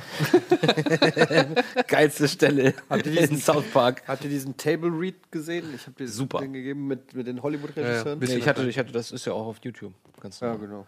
Ja, Stimmt. super. Also ich hatte das auch gleich bei der. Ich hätte ja auch einen YouTube-Link schicken können. Ähm, und ich muss sagen, ich hatte nach dem Table Talk hatte ich Bock, Mel Gibson wieder äh, auf der Leinwand zu sehen. Weil der für mich einfach, ähm, der hat für mich, natürlich hat er nicht mehr alle Tassen im Schrank, aber der ist für mich ein krasser Charakter einfach Ja, irgendwie. Type, ne? Und der hat ein Charisma halt. Ja, ne? und er hat einfach ein Charisma und er sieht einfach auch badass-mäßig aus mit seinem Vollbart und dem Goldkettchen da Mhm. und weiß ich nicht. Und ähm, ich habe einfach Bock und ich, ich muss ja sagen, ich glaube, da spreche ich für uns alle. Lethal Weapon ist ja so mit, lieben wir alle. Ne? Ja. Ähm, Gerade eins, zwei. und, ja, und gerade die ersten beiden und Mel auch Gibson. äh, auch Mel Gibson gut, überhaupt in der Zeit. Äh, ich mochte auch so Sachen wie ein Vogel auf dem Drahtseil und so Geschichten. Also so Mel Gibson war damals Like a einfach, bird. ja. Ey, das ist einfach ey, immer noch, das war mal wirklich einer meiner absoluten Lieblingsschauspieler. Wir haben ja auch hier Payback als Hausaufgabe aufgegeben und so. Ey, das, Haben wir das schon besprochen? das ist echt schön. Oh nein. Okay. Ein Schandfleck auf unserer Weste müssen wir Mel Gibson, ausüben. ey, ich mag Mel Gibson, auch wenn er, äh, was weiß ich, äh, ein, äh, in echt ein Spacko sein mag. Aber wir bewerten ja nicht den echten Mel Gibson, sondern den Schauspieler. Also, Ja. Oder den Regisseur. Und wie Den gesagt, das, sind, das ist ein imposanter Film, das ist wirklich gut gemacht. Ich habe aber auch manche Entscheidungen oder beziehungsweise manche Sachen habe ich auch nicht ganz verstanden. Da ist Vince Vaughn, spielt im Film mit. Der, Ja. spielt, der spielt den Drill Instructor. hat man eben gesehen. Ne? Ja. Und wirklich, ich musste mich teilweise echt zusammenreißen, nicht laut loszulachen. So. Weil ich fand es so witzig, was er macht. Ja, das ist mutig. Äh, manchmal funktioniert es, aber manchmal halt auch nicht. Und, das- und ich denke, ich, mein, mein, ich weiß, was du meinst, dass man einfach sich davon ablenken lässt. Ne? Ja. Also, also, äh, wenn da jetzt Otto Walkes als Drill Instructor stünde, wird das einen auch aus der Story reißen und wird zu sagen, ah, wann sagt er jetzt, den bringt er den nächsten ich mein- Ostfriesenwitz. Ah, wobei, Vince Vaughn würde ich nicht mit Otto Walkes gleichsetzen. Er hat ja auch jetzt schon in True Detective eine In, ernste Rolle in True gespielt. Detective fand ich, klappt es auch Er hat besser. doch bei The Cell hat er doch auch schon eine ernste Rolle gespielt. Das Ja. ist auch schon zehn Jahre her. in True Detective, Oder 15 kla- er hat, auch, äh, er hat auch hier Dings gespielt, äh, Psycho. Genau, Psycho. Ja. Der hat aber Lust auch immer auf sowas, klar. Aber ich weiß nicht, ob das so richtig funktioniert trotzdem. Eben, deswegen, also äh, gerade in so vielleicht in zusammengestauchter Form wie bei einem Film, ja, wo du halt nur maximal 120 Minuten hast und nicht wie bei einer Serie wie True Detective, wo er da irgendwie acht Stunden hat. Ähm, da war das irgendwie einfach, wie gesagt, also ich fand es befremdlich. Ich musste teilweise, habe ich mir gedacht, ist das jetzt witzig? Ja, nee, es soll eigentlich hart sein, aber das wirkt halt nicht hart, weil es halt Vince Vaughn ist. Ja, der ist eigentlich zu sympathisch oder der ist einfach zu lustig irgendwie, um, um genau so einen Schrecken jetzt zu vermitteln. So. Und Andrew Garfield als Hauptrolle, ja, der, ich meine, der war halt einfach gutmütig. Ne? Also ist es- halt sogar nominiert für einen Oscar. ja, genau. Er ist halt, ich weiß nicht, ob das irgendwie. Ich, also ich finde nicht, dass es unbedingt äh, die Leistung ist, die ihn da prädestiniert für so. Aber auch da denke ich mal wieder, das ist wieder diese amerikanische Befindlichkeit. Wenn man sich halt das als Amerikaner anguckt, dann wird man von so einer Figur vielleicht auch perfekt abgeholt. So. Ich konnte dem nicht irgendwie sagen. Also wie gesagt, inszenatorisch möchte ich dem Film überhaupt nicht äh, viel vorwerfen. Das ist schon alles sehr eindrucksvoll gemacht. Aber halt so inhaltlich, moralisch und irgendwie so von der Attitüde her ist der Film halt schon sehr fragwürdig. Ja. ja, gut. Damit wären wir beim letzten Film für diese Woche. Resident Evil, The Final Chapter. Und ja, was soll man sagen? Präsident Schniedel. Äh, Alice ist immer noch on the run und versucht jetzt ein letztes Mal, sich gegen die Umbrella Corporation äh, zu stemmen, zu wehren und Das ist der gleichzeitig. siebte? Das Ja, ist ne? der sechste Teil. Der sechste. Und gleichzeitig die Welt zu retten, denn sie hat erfahren von der Red Queen, es gibt ein Heilmittel im Hive. also der dort, Red- wo alles begann. Von der Red Queen? Ja, das ist dieses Computer, diese KI, die halt quasi da alles gesteuert und gelenkt Achso, hat. ich habe da nichts von gesehen. Ja. Und deswegen muss sich jetzt äh, Alice von Washington aus nach Raccoon City begeben, um dort das Heilmittel zu lösen, äh, zu finden und damit zu verhindern, dass die letzten Reste der Menschheit sind irgendwie nur noch 4000 Menschen auf der Welt oder so, dass die auch nun endgültig ausgelöscht werden. Ja. Was soll man sagen zu einem Film, der sechs Teile hervorgebracht hat, die alle eigentlich relativ ähnlich waren, aber immer wieder genug Geld eingespielt haben, um den nächsten Teil zu Billig sieht das auch alles, ehrlich, wenn man mal ganz ehrlich ist, sieht das auch alles nicht aus. Ne? Das sieht schon ganz, ganz ordentlich aus. Aber die Machart und so ist halt wirklich schwierig. Es gibt gute Szenen in diesem Film. Es gibt wirklich gute Szenen in diesem Film. Ähm, unter anderem gleich zu Beginn, da gibt es so eine, äh, sag ich mal, Kampfsequenz auf so einem Panzer, hinter dem halt so eine gesamte Zombie-Armee hinterherläuft. Das fand ich sehr, sehr gut. Ähm, aber man muss leider auch sagen, Herr Anderson übertreibt es halt kolossal mit seiner Wackelkamera und mit seinem Schnittgewitter. Du kannst Es ist echt so schade. Ich guck, ich spiele gerade Resident Evil, ne? Und Resident Evil 1 war und Resident Evil 7 ist eher so in, vom, vom Feeling her so wie Resident Evil 1. Ein Haus, du bist da Mhm. alleine und so. Und, äh, und das war so geil. Und ich hätte mir gerne mal so ein Resident Evil in dem äh, in der war, äh, Machart vorgestellt. So, ähm, das wäre geil gewesen. Aber nicht dieses Action-Baller-Feuerwerk, was eigentlich nur Resident Evil heißt, aber eigentlich mit Resident Evil nicht so viel zu tun hat eigentlich. Nee. Und dann auch muss ich sagen, das hat mich so ein bisschen gestört, als jemand, der noch nicht mal richtig großer Fan der Serie ist. Ich meine, ich habe auch eins, zwei, ich glaube fünf habe ich noch gespielt. Ähm, da wird auch echt teilweise ziemlich schlampig beziehungsweise ziemlich ziemlich unwürdig mit den Figuren umgegangen. Also Wesker zum Beispiel, ja, so eine große Figur irgendwie, äh, der selbst für die Filmserie bedeutend war, der wird halt irgendwie dann ganz lapidar abgearbeitet, wo ich mir dachte so, nee, das hat er eigentlich nicht verdient. Ja, da wäre ich selbst als Fan, wenn ich die Filme mag. Ja, aber ich, wie gesagt, ich glaube, das ist schon lange nicht mehr für die Fans der Videospielreihe. sondern Aber wer guckt sich das denn an? Sagt's Genug mal. Leute, Alter. Wer denn nicht? Leute. Aber ich verstehe es nicht. Wer Naja, Leute, die ein bisschen Bock auf Action und Ballerei haben, die gleichen Leute, die auch The Walking Dead gucken. Ja, glaube ich Ja. Ich gucke halt Walking Dead. Was soll denn das, ey? Das finde ich jetzt eigentlich ein bisschen unfair, ein bisschen gemein. Ja. Aber wir haben auch, also ich meine wirklich, was, muss, was soll man dazu sagen? Die Leute, die halt fünf Teile gesehen haben und die geil fanden, die werden auch in den sechsten Teil reingehen. Ich wollte nur sagen, ich verstehe nicht, wer da reingeht. Also, weil man Nee, die halt, die niemanden, die ersten fünf geil- Filme also geil Ich kenne niemanden, der, der dafür ins Kino geht und dafür Geld ausgibt. Ja, ich gucke auch, ich kenne auch niemanden, der Berlin Tag und Nacht guckt. Ja, das stimmt. Also es gibt offensichtlich einen Markt, Das mit dem setzt du ein Argument. Setzt ein Argument, Ja. Aber wir haben auch dazu noch ein kleines Interview, das schauen wir uns jetzt noch an. Danach gehen wir direkt in die Werbung und danach melden wir uns zurück mit den News. Ja, ja.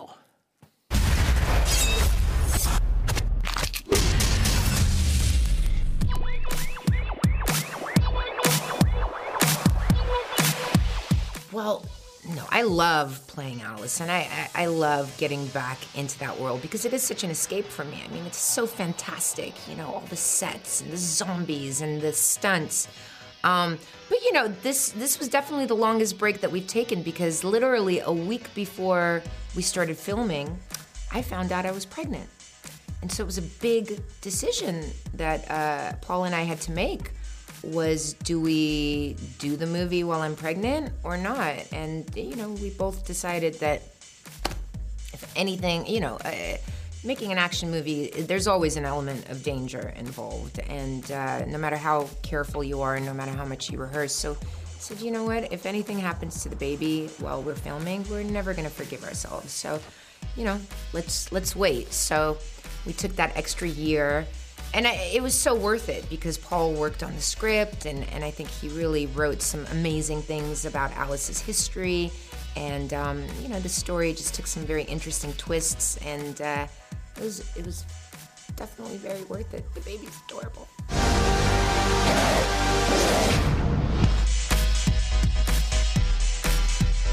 Well, um, you know, I, I always feel like we want to deliver something new each each movie of the franchise. I think it's for a successful franchise, you have to evolve or you die. You can't just deliver the same thing to an audience over and over again. And I think one of the things we've changed very effectively is the look and the feel of each of the films. And, and this movie, I think, has a completely radically different feel to any of the other movies. And that's because we went to Africa to shoot it. So we have these incredibly epic post apocalyptic locations. And then you also have the low African sun that kind of gives everything a kind of dirty, sweaty, dusty, sexy feel um, that I was a huge fan of. So I think the movie has a completely different visual identity, and that, that's the advantage of going to these different places. We're gonna kill every last one of them.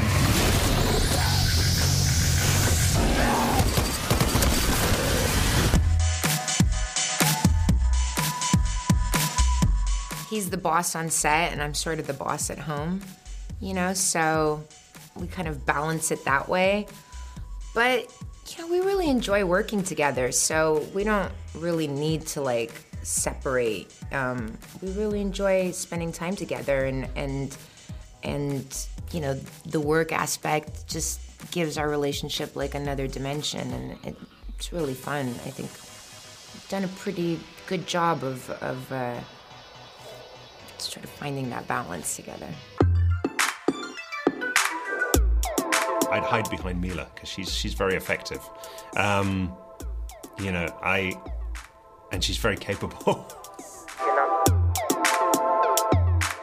It depends what kind they are.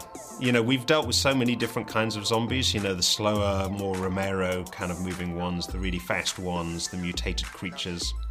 The Best way is to stay away from them. I mean, you have to find like a secure area and kind of lock yourself in. You need a fortress of some kind. I mean, that's what I think about. I'm always walking around thinking, you know, if the apocalypse happens, you know, where would you go? What would you, you know, where would you kind of hole up?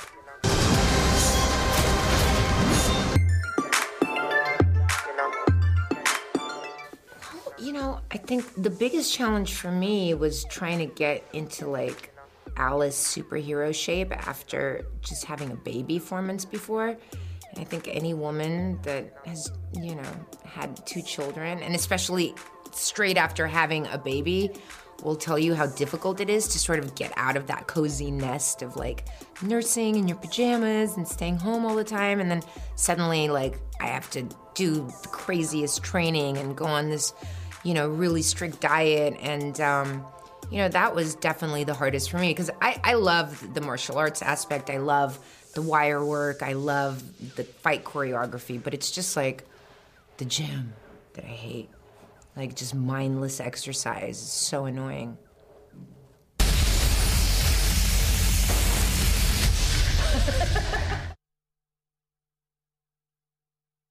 This is definitely my favorite. I I always used to think the first one was my favorite, um, and also because the first one was very claustrophobic and very intense. It was very focused, uh, and I think this movie has has got back some of those joys of the first film. It's it's a return to the kind of survival horror of the first movie, but also combined with the big action that people have come to associate with the franchise. Kino Plus, euer liebstes Kinomagazin, wird euch präsentiert von der UCI Unlimited Card.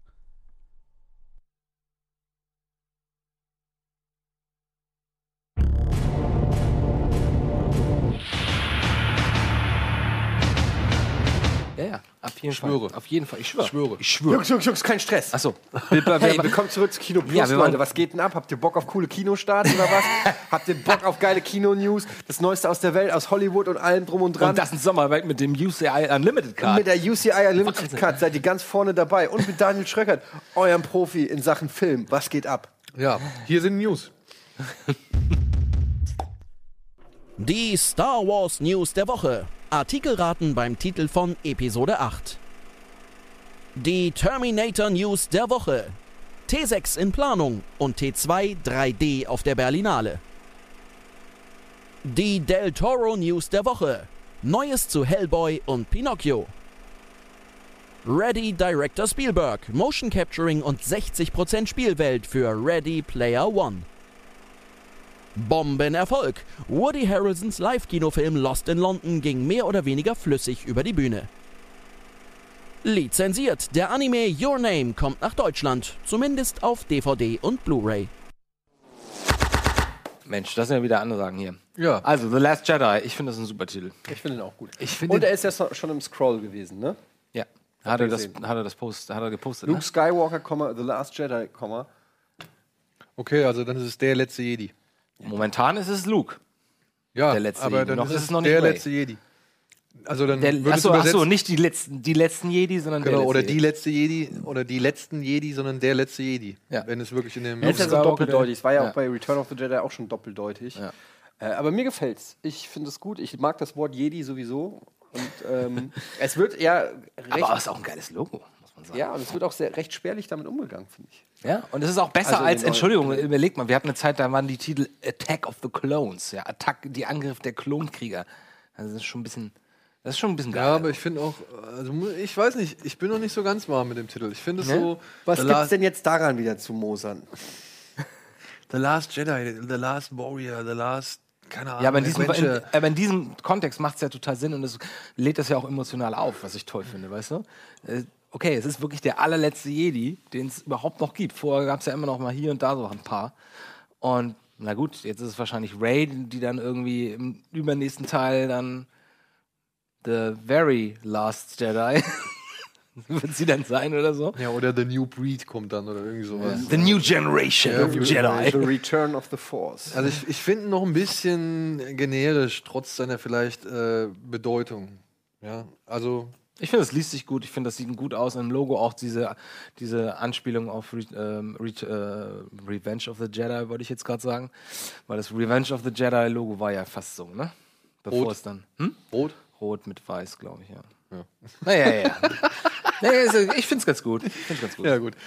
Dann, ähm, ich weiß nicht, ob ihr es gehört habt, äh, Terminator 6. Also es gibt jetzt irgendwie wieder äh, neue Gerüchte zu Terminator und Schwarzenegger sagt ja auch irgendwie, er ist für den sechsten Teil auf jeden Fall noch am Start. Also was soll das denn? Das, was ich halt auch nicht verstehe. Leute, der Typ ist 70 oder so. Aber was ich nicht wusste, ist, dass die Rechte jetzt halt in zwei Jahren, 2019, wieder zurück an James Cameron fallen.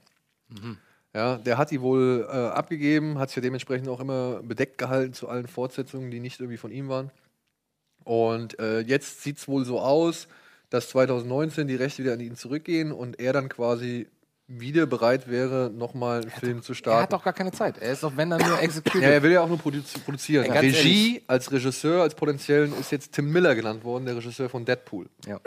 Ich muss mal sagen, James Cameron, ne? Also wenn Avatar nicht mega geil wird, dann ist das aber auch wirklich verschwendete, was auch immer, wie viel äh, Dekaden. Ja. Weil der Typ ist einfach krass. James Cameron ist Ja. krass, ne? Der Ja. hat zwei, der, äh, drei, vier der krassesten Actionfilme aller Zeiten gemacht.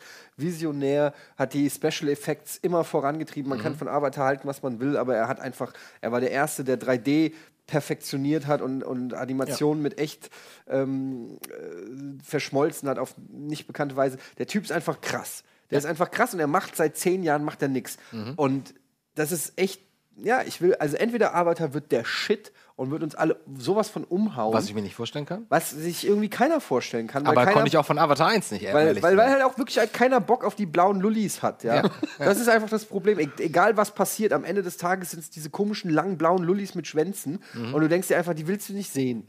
So, ja, mit ihren USB-Sticks da am, am, Mhm. am, am, am, Zopf. Am, Zopf und so. Das ist echt, also da bin ich mal gespannt, ob er es schafft, ähm, daraus was Geiles zu machen, weil wenn nicht, dann werde ich ihm persönlich eine Mail schreiben und sagen, James, Jim, ich nenne ihn Jim. Ada ähm, hier from Germany. Eddie, Vegas it's bis me. Kinoshow. You, you, you know me, it's me. Mhm. Und, und dann sage ich ihm hier, what's up with that? Ja. So, Punkt. How come? How come? Punkt. und äh, da bin ich mal gespannt. Ja. So, weil, wenn ich sowas höre, ne, allein Battle Angel, Alita und so Geschichten, ey, es gibt bestimmt so viel geilen Scheiß, der interessiert sich auch für Anime und so, der könnte so viel geilen Kram machen und er macht nix außer seinem komischen Avatar-Ding. Und ich kann mir auch nicht vorstellen, dass Avatar, also wo, wo, wofür braucht er zehn Jahre, Alter? Ich meine, gut, er dreht drei Filme, aber trotzdem. Na, aber der will ja auch noch, noch mal die 3D-Technik noch mal neu aufrollen. Ne? Er will ja eigentlich, sein großes Ziel ist ja unter anderem auch, dass du 3D erleben kannst ohne Brille. Und, wer- und variable Framerate ist ja auch nochmal ein Riesenthema. Genau. Das ist auch nochmal das, was ich sehr sinnvoll finde. Und ich glaube, ich denke mal, der wird auch Motion Capturing noch mal versuchen, irgendwie ein Stück weiterzubringen. So, ja? Weil, äh, ich meine, ja, komm. guck dir mal Sam Worthington jetzt an. Der ist längst nicht mehr der Sam Worthington, der in Avatar das ist schon ein erwachsener Ja, ich, Mann. meine Hoffnung ist, dass Sam Worthington in den ersten fünf Minuten von Avatar 2 stirbt. Ich weiß, du hast ihn ja. Aber, ähm, Das ist meine große Hoffnung. aber schaut mal, der, auch wenn, er, wenn das damals in dieser Promo-Runde bisschen übertrieben war, natürlich. Es gab in Avatar 1, ich würde sagen, so 5% aller Schüsse, die wirklich bahnbrechend gut aussahen. Dann gab es 95%, wo du sagst, naja, ist halt 3D, aber, aber es ist nicht fotorealistisch. Ne? Er hat ja immer gesagt, es sei absolut fotorealistisch. Es gibt so eine Szene, wo, wo sich die kleine, ich weiß jetzt nicht, wie der Navi da heißt, die Hauptdarstellerin, da sitzt sie in der Schlacht an so einem Baum und dreht sich hin, hinterm Baum rum und guckt so, was gerade in der Schlacht passiert. Und das ist perfekt. Das sind so einige der wenigen Bilder, die wirklich perfekt aussehen. Die sehen absolut fotorealistisch aus, auch wenn es eine äh, ähm, nicht humanoide Alien-Figur mit blauer Haut ist. Man hat es geglaubt.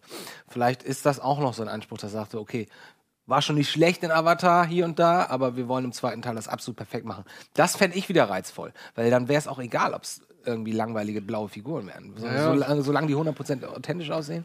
Ich fand ja eher die Shots geil, ähm, als diese Fluggleiter vor diesem riesen Baum sind und den da so zu bombardieren. Und wie diese war- Fluggleiter da, sag ich mal, einfach vor diesem, vor diesem Wald hängen. Das war ja alles CGI ja eigentlich, Mhm. aber das sah trotzdem so cool aus. Ja. Auch dann mit dem Zusammenschnitt von den Aufnahmen innerhalb des Raumschiffes, das ja wirklich richtig echt aussah. Also Ja. es war ja greifbar einfach. Es war ja, wie die Solaco, war, sag ich mal, jetzt auf Avatar übertragen. Sulaco?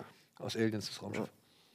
Und ähm, Ja, also das, das fand ich halt geil, weißt du, wenn er sowas irgendwie ein bisschen mehr macht, ja, und dann mal diesen ganzen, keine Ahnung, Pocahontas-Scheiß irgendwie weglässt, ey. Ja, aber wie gesagt, er kann halt wirklich Szenen gut auflösen. Ich habe schon hundertmal gesagt. Guckt euch nur mal die Anfang, diese, diese Landung von dem Raumschiff auf, auf äh, wie heißt der Planet?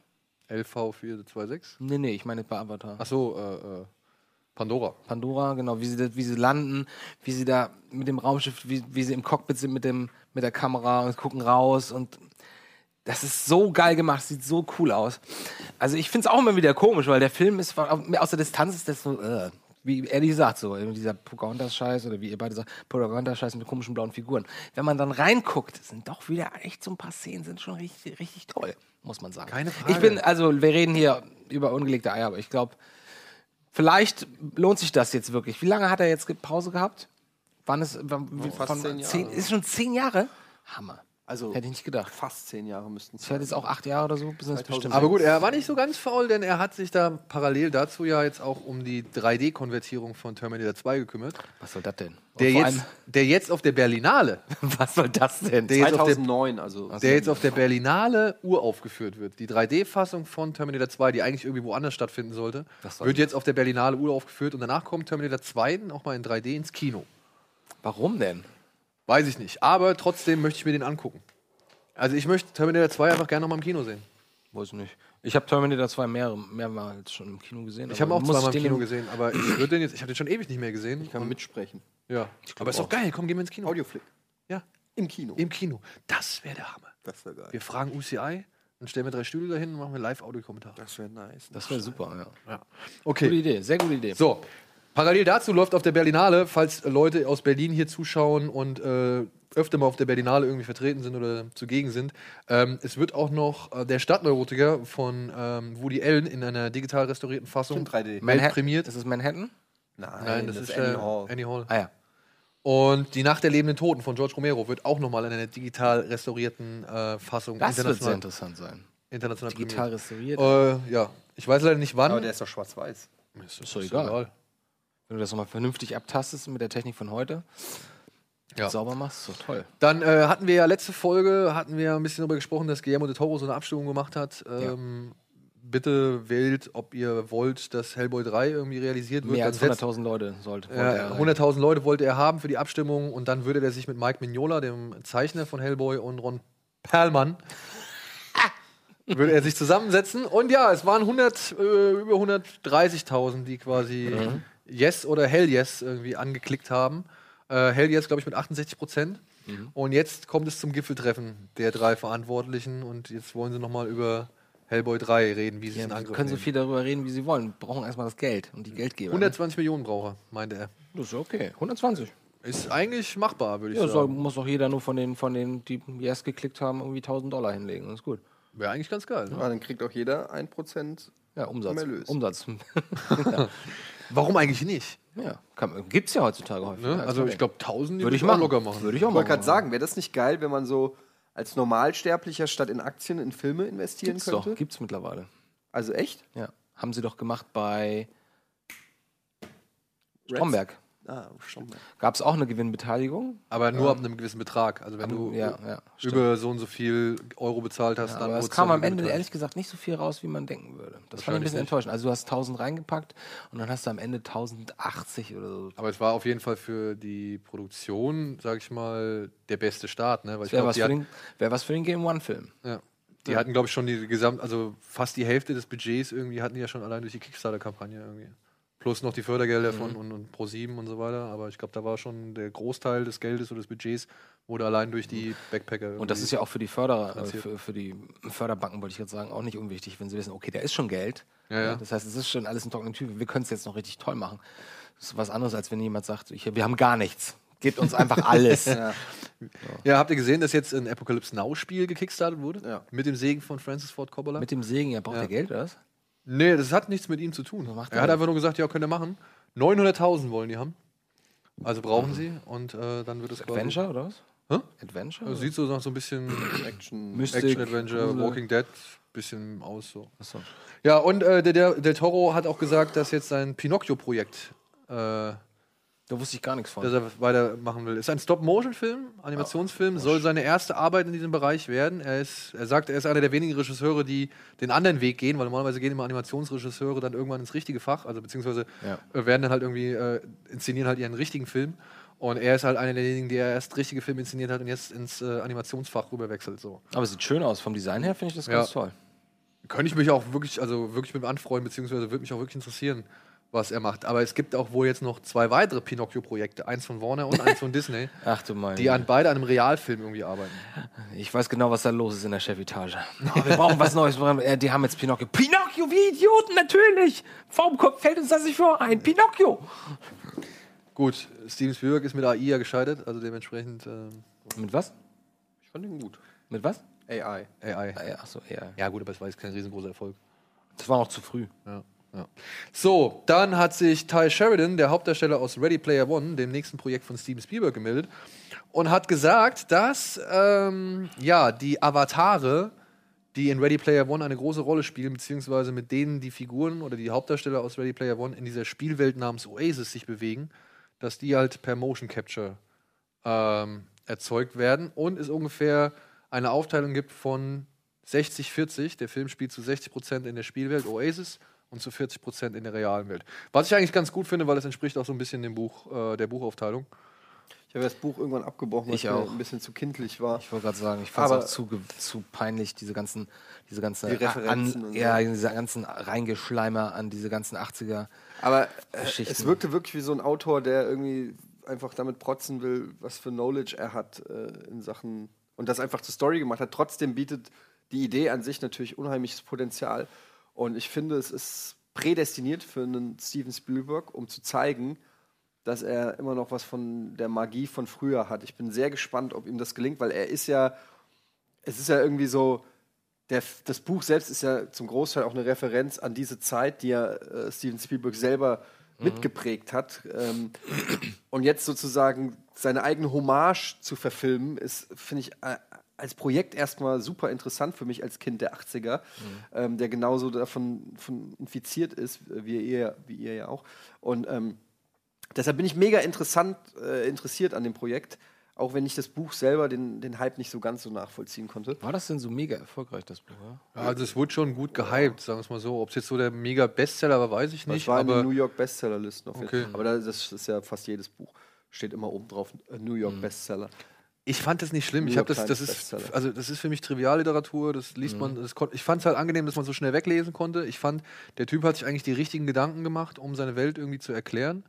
So, und natürlich feiert er da alles ab und versucht da irgendwie raushängen zu lassen, was er irgendwie in der Jugend irgendwie alles an, an Medien konsumiert hat. So. Ich fand es nur nicht glaubwürdig, dass so ein Typ dann irgendwie ähm, Galaga spielt und das total toll findet und äh, das, Naja, aber der- der- das ist so alles nicht so. Im Buch, wie gesagt, der, der, der siehst du eigentlich alle 15 Zeilen, sagt er wieder irgendwas Neues, was er irgendwie geil findet und was er, womit er sich beschäftigt hat. Ja, aber so. es ist als jemand, der selber ja damit aufgewachsen und das, das spielt ja in der Zukunft. Das heißt, Genau. das, das Kind von ähm, äh, Ready Player One oder der Jugendliche, Wade der, Watts. ja, der, sp- der, der, der hat ja nur ein Fable für die 80er, weil er das damals alles, weil er das so, so romantisiert, die Zeit damals. Aber wir sind ja tatsächlich damit aufgewachsen. Und wenn jemand, der das nachholt, quasi mehr weiß darüber als jemand, der tatsächlich in der Zeit gelebt hat, dann entsteht da so eine Diskrepanz.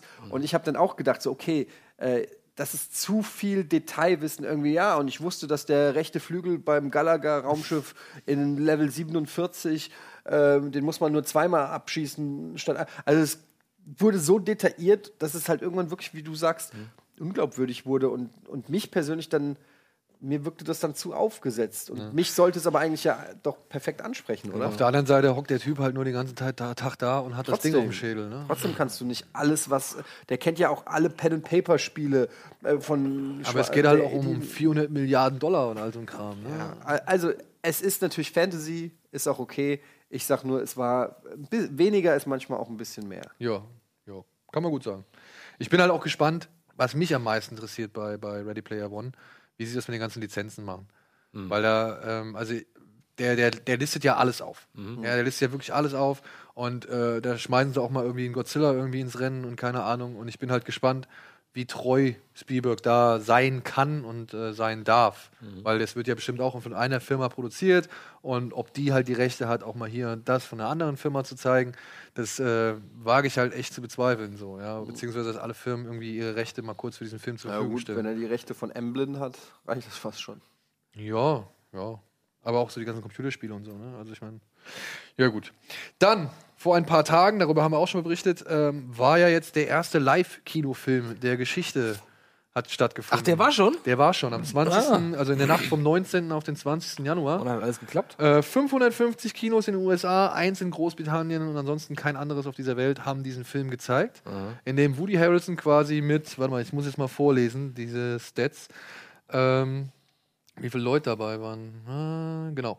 30 weitere Schauspieler, über 300 Statisten, 325 Crewmitglieder an 24 verschiedenen, Schau 24 verschiedenen Schauplätzen. Abgefahren. Haben die halt diesen Film gedreht, live, in einem Take.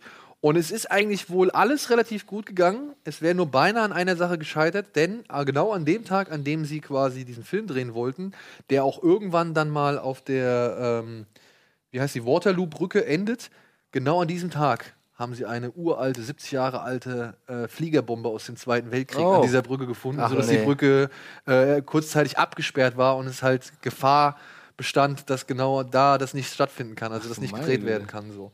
Und ansonsten wäre es wohl eigentlich relativ gut verlaufen. Es gab wohl nur einen Einsatz.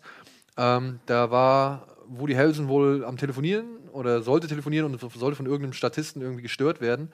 Und der Darsteller hat irgendwie seinen Einsatz verpasst. Da musste Aha. Woody Harrelson wohl ein bisschen improvisieren und musste das Gespräch so ein bisschen länger strecken und dann kam halt der Typ irgendwie vorbei. Aber kann man sich den denn jetzt irgendwo angucken? Der wird jetzt noch mal zu Ende produziert Aha. und kommt dann noch mal regulär in die aber, Kinos. was, aber trotzdem, also er wird nicht nachbearbeitet, sondern das ist halt dann auch der Film. Ich denke mal, der wird an hier und da wird vielleicht ein bisschen was rausgekattet oder gestreckt. Das wäre scheiße, weil genau das ist ja das Spannende Ja, zu sehen. ja. Wie vielleicht das vielleicht lassen sie ihn auch und machen nur das Color Grading oder Das wollte ich sagen, so, das wäre okay, ja. Äh, was genau bearbeitet wird, weiß ich nicht, habe ich jetzt nicht in Erfahrung bringen das können. irre aber spannendes Projekt, Finde ich auch, finde ich auch. Und ähm, ist wirklich auch lustig zu sehen, weil es geht ja wohl darum, äh, das ist eine Nacht, die Woody Harrelson selbst erlebt hat. Aha. Gab wohl Stress mit, den mit, mit der Familie irgendwie, aber stattdessen sich um die Kinder irgendwie zu kümmern, ist er irgendwie mit dem iranischen Prinzen erstmal Party machen gegangen. Und das Ganze endete wohl, ja genau, es geht um, es fängt wohl an mit einem Sexskandal, weil er wohl mit zwei Prostituierten im Bett erwischt worden sein soll, Ja. anstatt, anstatt aber das mit seiner Familie irgendwie auszuklären. Äh, geht er halt mit dem iranischen Prinzen irgendwie feiern und eine wichtige Rolle in diesem Abend hat er auch noch Leonardo DiCaprio gespielt, der war mit Aha. dabei. Aha. Der wird hier aber durch Owen Wilson ersetzt und das Ach, endet dann irgendwie damit, dass Woody Harrelson dann am Ende des Abends im Knast landet. Ah, okay. So, ja. Also, ich bin gespannt. Ich habe auf jeden Fall Bock drauf. Er Ja, spielt ich sich selbst oder was? Er spielt sich selbst, denke ich mal. Super. Also bin ich sehr neugierig. Ja. So, das waren schon die News. Das waren schon die Ist News. das England oder was? Spielt das Was habe ich vergessen für die News? das Anime? Ach, stimmt. Ja, genau. Your Name. Your Name. Das Da hast du doch immer von gesprochen. Genau. Äh, mein, einer meiner Lieblingsfilme des letzten Jahres, ähm, den ich ja in Japan schon äh, im Flugzeug und äh, nochmal in der Stadt gucken konnte, in Tokio, ähm, kommt jetzt nach Deutschland. Es hat ein, ein Sprecher, ähm, Beteiligter von der Firma äh, oder von dem, von dem Film, hat sich in einem QA oder so zu, gemeldet und hat gesagt: Ja, wir haben auf jeden Fall jetzt einen deutschen Anbieter. Wer wurde noch nicht gesagt, ähm, aber Your Name kommt zumindest auf DVD jetzt nach Deutschland, was mich schon ziemlich freut. Und ich, Synchronisiert? Äh, ich denke, der wird synchronisiert werden, ja. Mhm. Und der hat ja jetzt wirklich in Japan alle Rekorde gebrochen. Ne? Also er hat das meiste Geld eingespielt, er hat Chihiro quasi vom Thron irgendwie gestoßen. Was das Einspielergebnis angeht, ist der erfolgreichste Film neben Titanic und äh, Chihiro in Japan. Worum geht's denn? Da geht es um. Worum geht's? Es geht um einen Jungen aus Tokio und ein Mädchen vom Lande, aus einer kleinen äh, Seestadt irgendwie oder so, so ein Küstenstädtchen. Nee, nicht Küstenstädtchen, aber halt so in so einem Vulkansee oder so. Also ein kleines Landstädtchen, halt so ein Kaff. Und die beiden äh, sind in der Lage, in ihren Träumen die Körper zu tauschen. Also wenn er schläft, wechselt er, er quasi in ihren Körper und wenn sie schläft, wechselt sie in seinen Körper. Und man erfährt halt quasi zu Beginn immer erst durch die anderen, was derjenige in der Rolle oder im Körper des anderen gemacht hat. Weißt du, Okay. also das Mädchen wacht auf und wundert sich irgendwie, ähm, warum sie irgendwas im Gesicht verschmiert hat oder warum das Zimmer so unordentlich ist. Und dann kommt dann irgendwie ihre Schwester oder ihre Freundin und kommt und sagt, ey, was hast du da gestern wieder gemacht? Und dann muss sie feststellen, okay, gestern war wieder der Junge in ihrem Körper und hat halt dementsprechend irgendwelche Sachen gemacht. Und umgekehrt ist es halt auch bei dem Jungen so, dass das Mädchen halt quasi ihn zum Beispiel mit einer, mit einer jungen Dame, die er ziemlich geil findet, so ein bisschen näher zusammenbringt, weil sie halt eben auf Mädchenart und Weise sich diesem, diesem Mädchen nähert. Ah, okay. Ja, und nicht irgendwie, wie er es machen würde. Und dadurch das Mädchen ihn dann halt relativ sympathisch findet, aber dann jedes Mal wieder vom Kopf gestoßen ist, wenn er dann wieder er selbst ist, ja, weil er halt wirklich sich ganz anders verhält.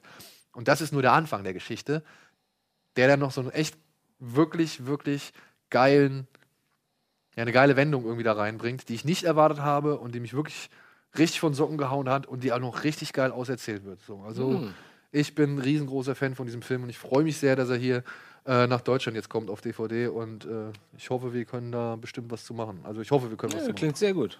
Ja. Und ist auch technisch schön gemacht, ja? Also wirklich auch. Ähm, könnt ihr euch noch erinnern, als wir diesen 5 cm per Second gesehen haben? Diese, dieser drei Kurzepisodenfilm mit dem. Jungen im Zug, der zu seiner Freundin fährt und da die ganze Zeit bleibt, wo er so Ewigkeiten im Zug ist. Doch, wo Den er- hatten wir mal als Hausaufgabe. Ja, ja, doch, haben wir uns angeguckt. Der war auch ganz schön. Ist Der ganz, dem- der ganz emotionale, ganz Genau, ruhige. ist ja. von dem gleichen Regisseur. Lustig, ich habe auch direkt daran gedacht eben. schon. Ja, ist von dem gleichen Regisseur und ist technisch noch ein Tick besser. Aber der hat ja so geile, sag ich mal, auch realistisch wirkende Aufnahmen gehabt, als wäre er irgendwie mit der Kamera durch die Gegend gegangen und hätte das alles nachkoloriert und so. Ja. Also das äh, kommt halt in diesem Film sehr vor. Ja. Und dann wären wir bei den Oscars. Ein Zaubertrick. Knoten nicht lösbar. Oh my God. Oh yeah. It's magic.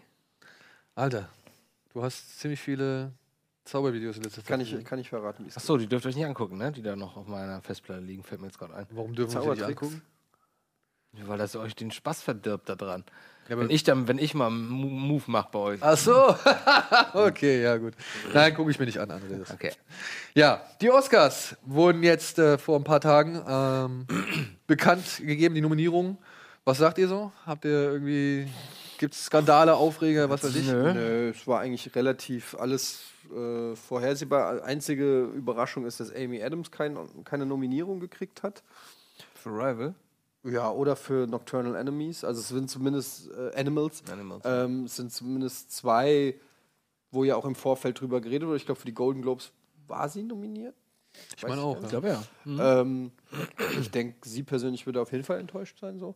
La La Land mit 14 Nominierungen, ich glaube, so viel gab es schon mal so viele. Ja, alles über Eva und Titanic, glaube ich. Ja, also Hm. schon krass, weil ich meine, der Film ist super, aber man merkt auch schon, dass da momentan auch ordentlich Hype am, am Werke ist. Und ich finde diesen Hype gar nicht mal so gut, ey. Muss ich Und sagen. ähm, also ich fand den Film super. Ich frage mich halt einfach nur, ist das, ist das wirklich ein Film, wo man am Ende sagt, 10, 12 Oscars?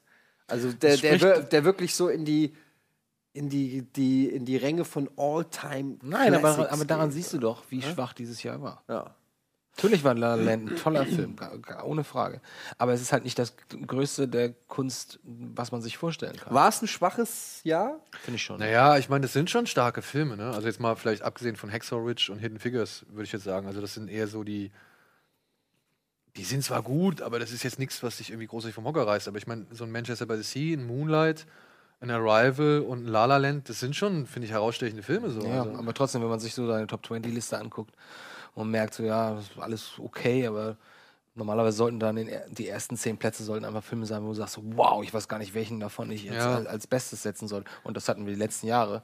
Und dieses Jahr hatten wir es halt nicht. Deswegen finde ich das schon schwach. Ich kann mir vorstellen, dass es wieder so ein Ding wird, ne, dass also meine bisherige Einschätzung der ganzen, sage ich mal, Nominierung ist, La La Land wird richtig viel so diese ganzen Nebenkategorien abgreifen. Mhm. Best Song ist für mich schon definitiv. Bestes Kostüm. Weil ich meine, der hat äh, zwei Songs allein in den fünf, fünf die ausgewählt sind.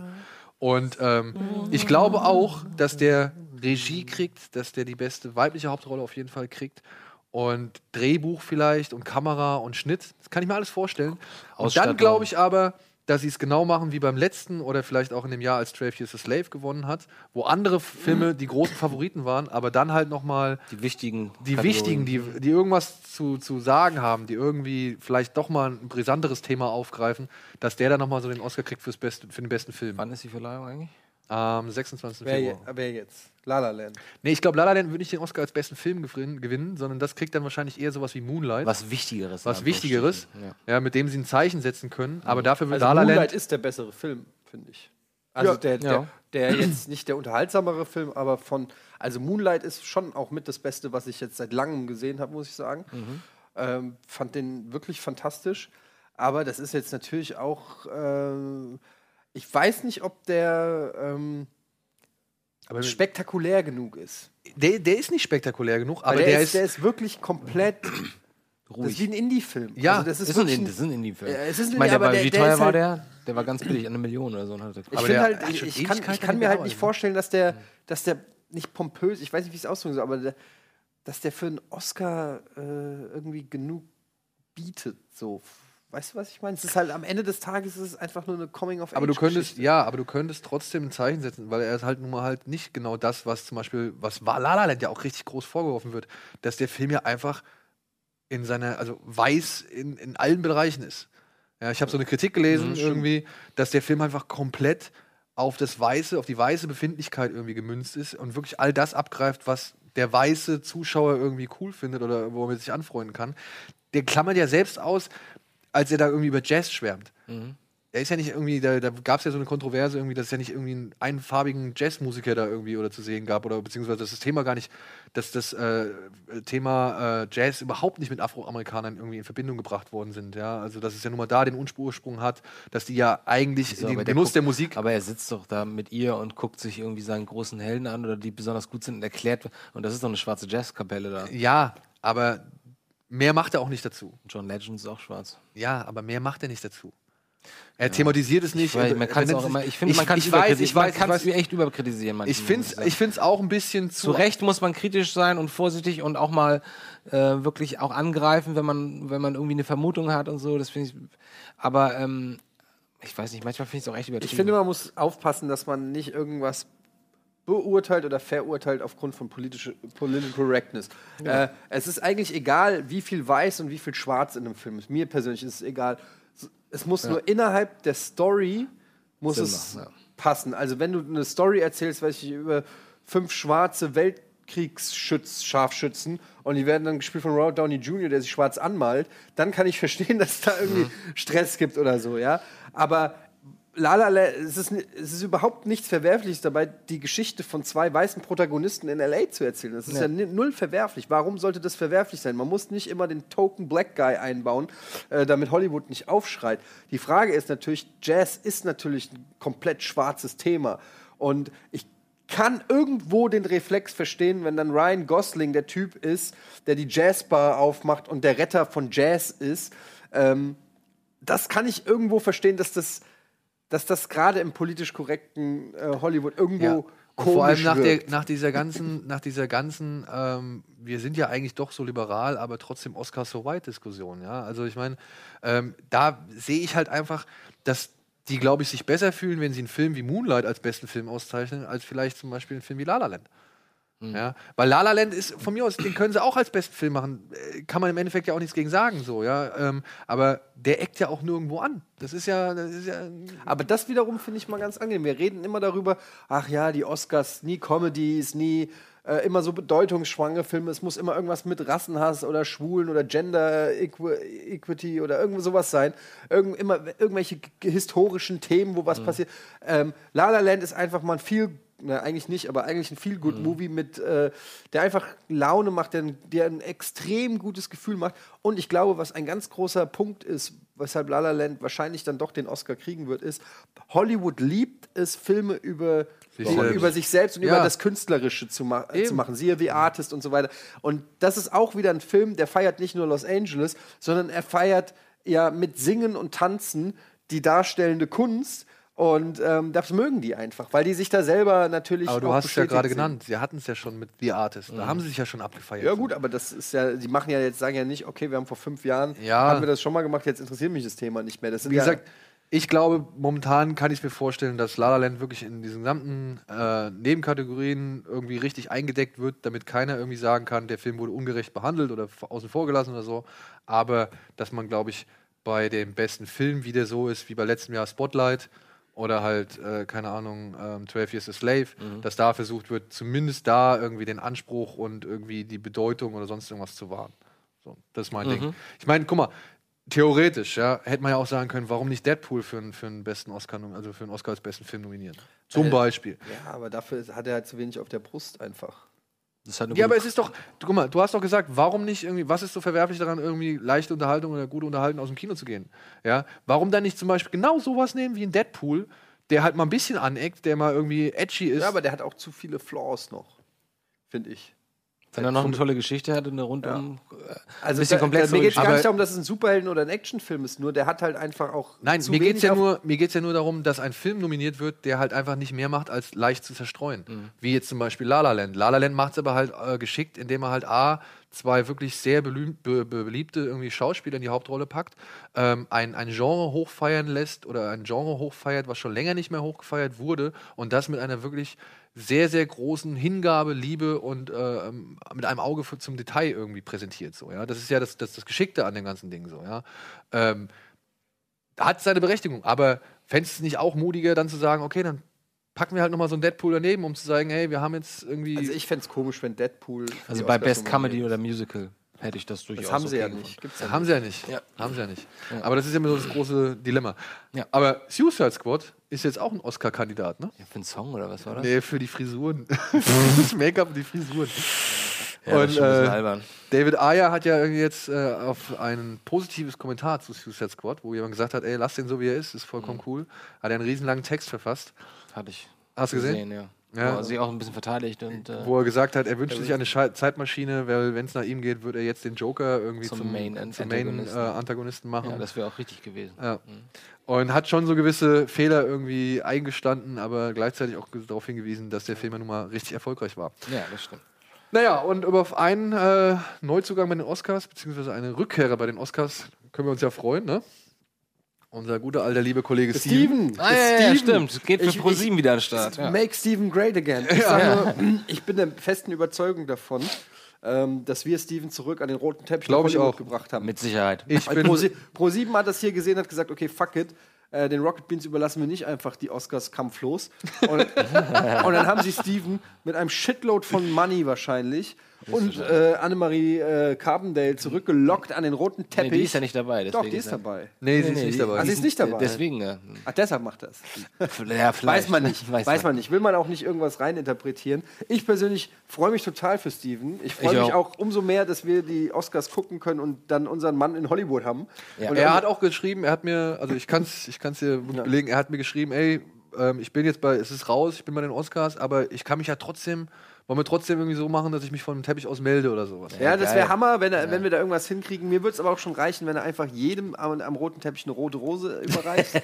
so als kleine, Als Grüßen von den Rocket ja, als kleiner Wink mit dem, äh, mit dem Zaunpfahl. Oder wir machen ein Zeichen mit ihm vorher aus, dass er so, so weißt du, dass das geheime Rocket Beans Ja, sehr gut. Sehr Ja, gut. irgendwie Das sowas kann man sich gut. überlegen.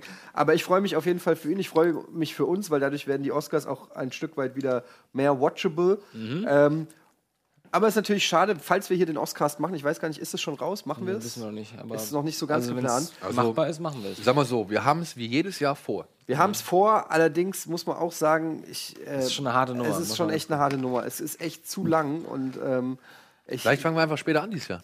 Wann ja, haben wir denn angefangen? Ich glaube, wir haben schon vorschlafen. 10 oder so. Echt? ja, wir haben echt viel zu früh angefangen und dann ist ja immer noch Red Carpet und dann Ja. ist ja noch der erst kommt der deutsche Red Carpet und dann kommt ja irgendwie noch die Pre-Show Red Ja. Carpet Amerika und so. Wann geht's richtig los? Es geht um halb zwei oder drei, äh, Ja, geht's das ist los. Echt, das ist ganz schön anstrengend. Und wenn du dann schon dann vier Stunden sechs, und wenn du dann schon vier Stunden moderiert hast, dann äh, geht's Ja. nach hinten raus, wird's dann echt bitter. Dann würde die Zunge Aber auch zum Plätzchen, ne? noch, was ich eigentlich sagen wollte ist, wenn wir es machen, dann machen wir's. Punkt. Ja, sehr gut. Ja. Ganz geiler Satz.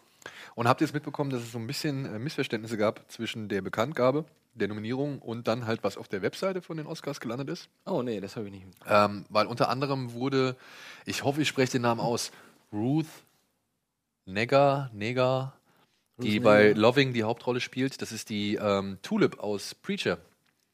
Weißt du, die, Tulip, die kurzhaarige, die bei Preacher die weibliche Hauptrolle gespielt Was hat. ist denn jetzt mit der? Okay. Die wurde quasi bei den weiblichen Hauptrollen aus dem Dings, äh, aus der Nominierungsliste gestrichen und durch Amy Adams ersetzt. Ups. Und Tom Hanks wurde für Sully zusätzlich zu den fünf weiteren Hauptdarstellern noch dazugepackt. Also sind, ist Amy Adams doch nominiert? Nein, das war ein Fehler. Also in dem Video oder beziehungsweise in dieser Live-Nominierung ähm, wurden halt die fünf Darstellerinnen vorgestellt. Da war Ruth Neger oder Negger war noch mit dabei. Und auf der Webseite aber ähm, war sie halt nicht mit dabei, sondern da stand dann Amy Adams dafür. Das ist ja komisch. Aber wisst ihr, was auch krass wird bei den Oscars? Die In Memoriam Mat- Mats. Oh ja. Alter, das wird die hart, will ja. wahrscheinlich zweieinhalb Stunden gehen. Ähm, und danach äh, muss aber Jimmy Kimmel mal ein paar Jokes raushauen. stimmt, so, ja, das- ja. Weil die wird, glaube ich, äh, deftig. Das wird wirklich deftig. Ist ein Bock. So, das war unsere kurze Prognose zu den Oscars und den Nominierungen. Und wir machen jetzt mal eine kleine Werbung und melden uns nach dem äh, nach der Werbung mit ja, ein paar Trailern und noch einem schönen Ausblick auf eine schöne, feine Angelegenheit am Samstag zurück. Oh, bis gleich. Kino Plus, euer liebstes Kinomagazin, wird euch präsentiert von der UCI Unlimited Card.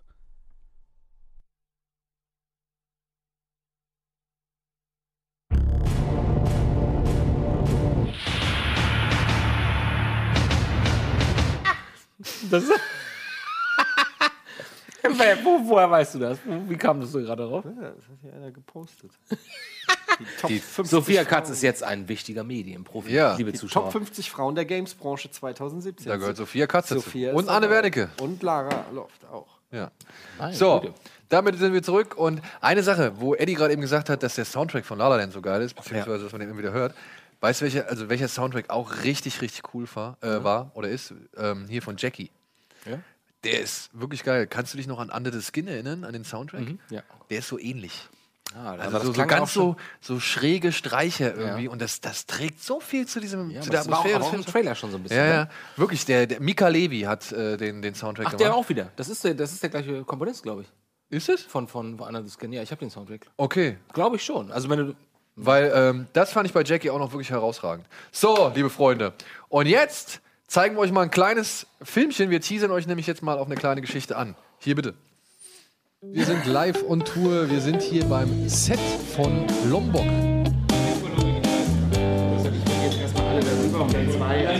Wir, uns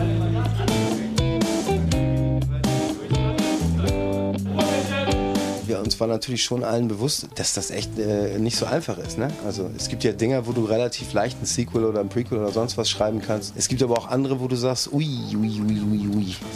Das kann auch richtig schief gehen. So. Und das ist aber auch gleichzeitig der Vorteil an den 15 Jahren, die jetzt vergangen sind, weil dadurch sich natürlich echt einfach Zeug angesammelt hat, was man über die erzählen kann und was da passiert ist. So. Sieht doch top aus. Was willst du denn? Super.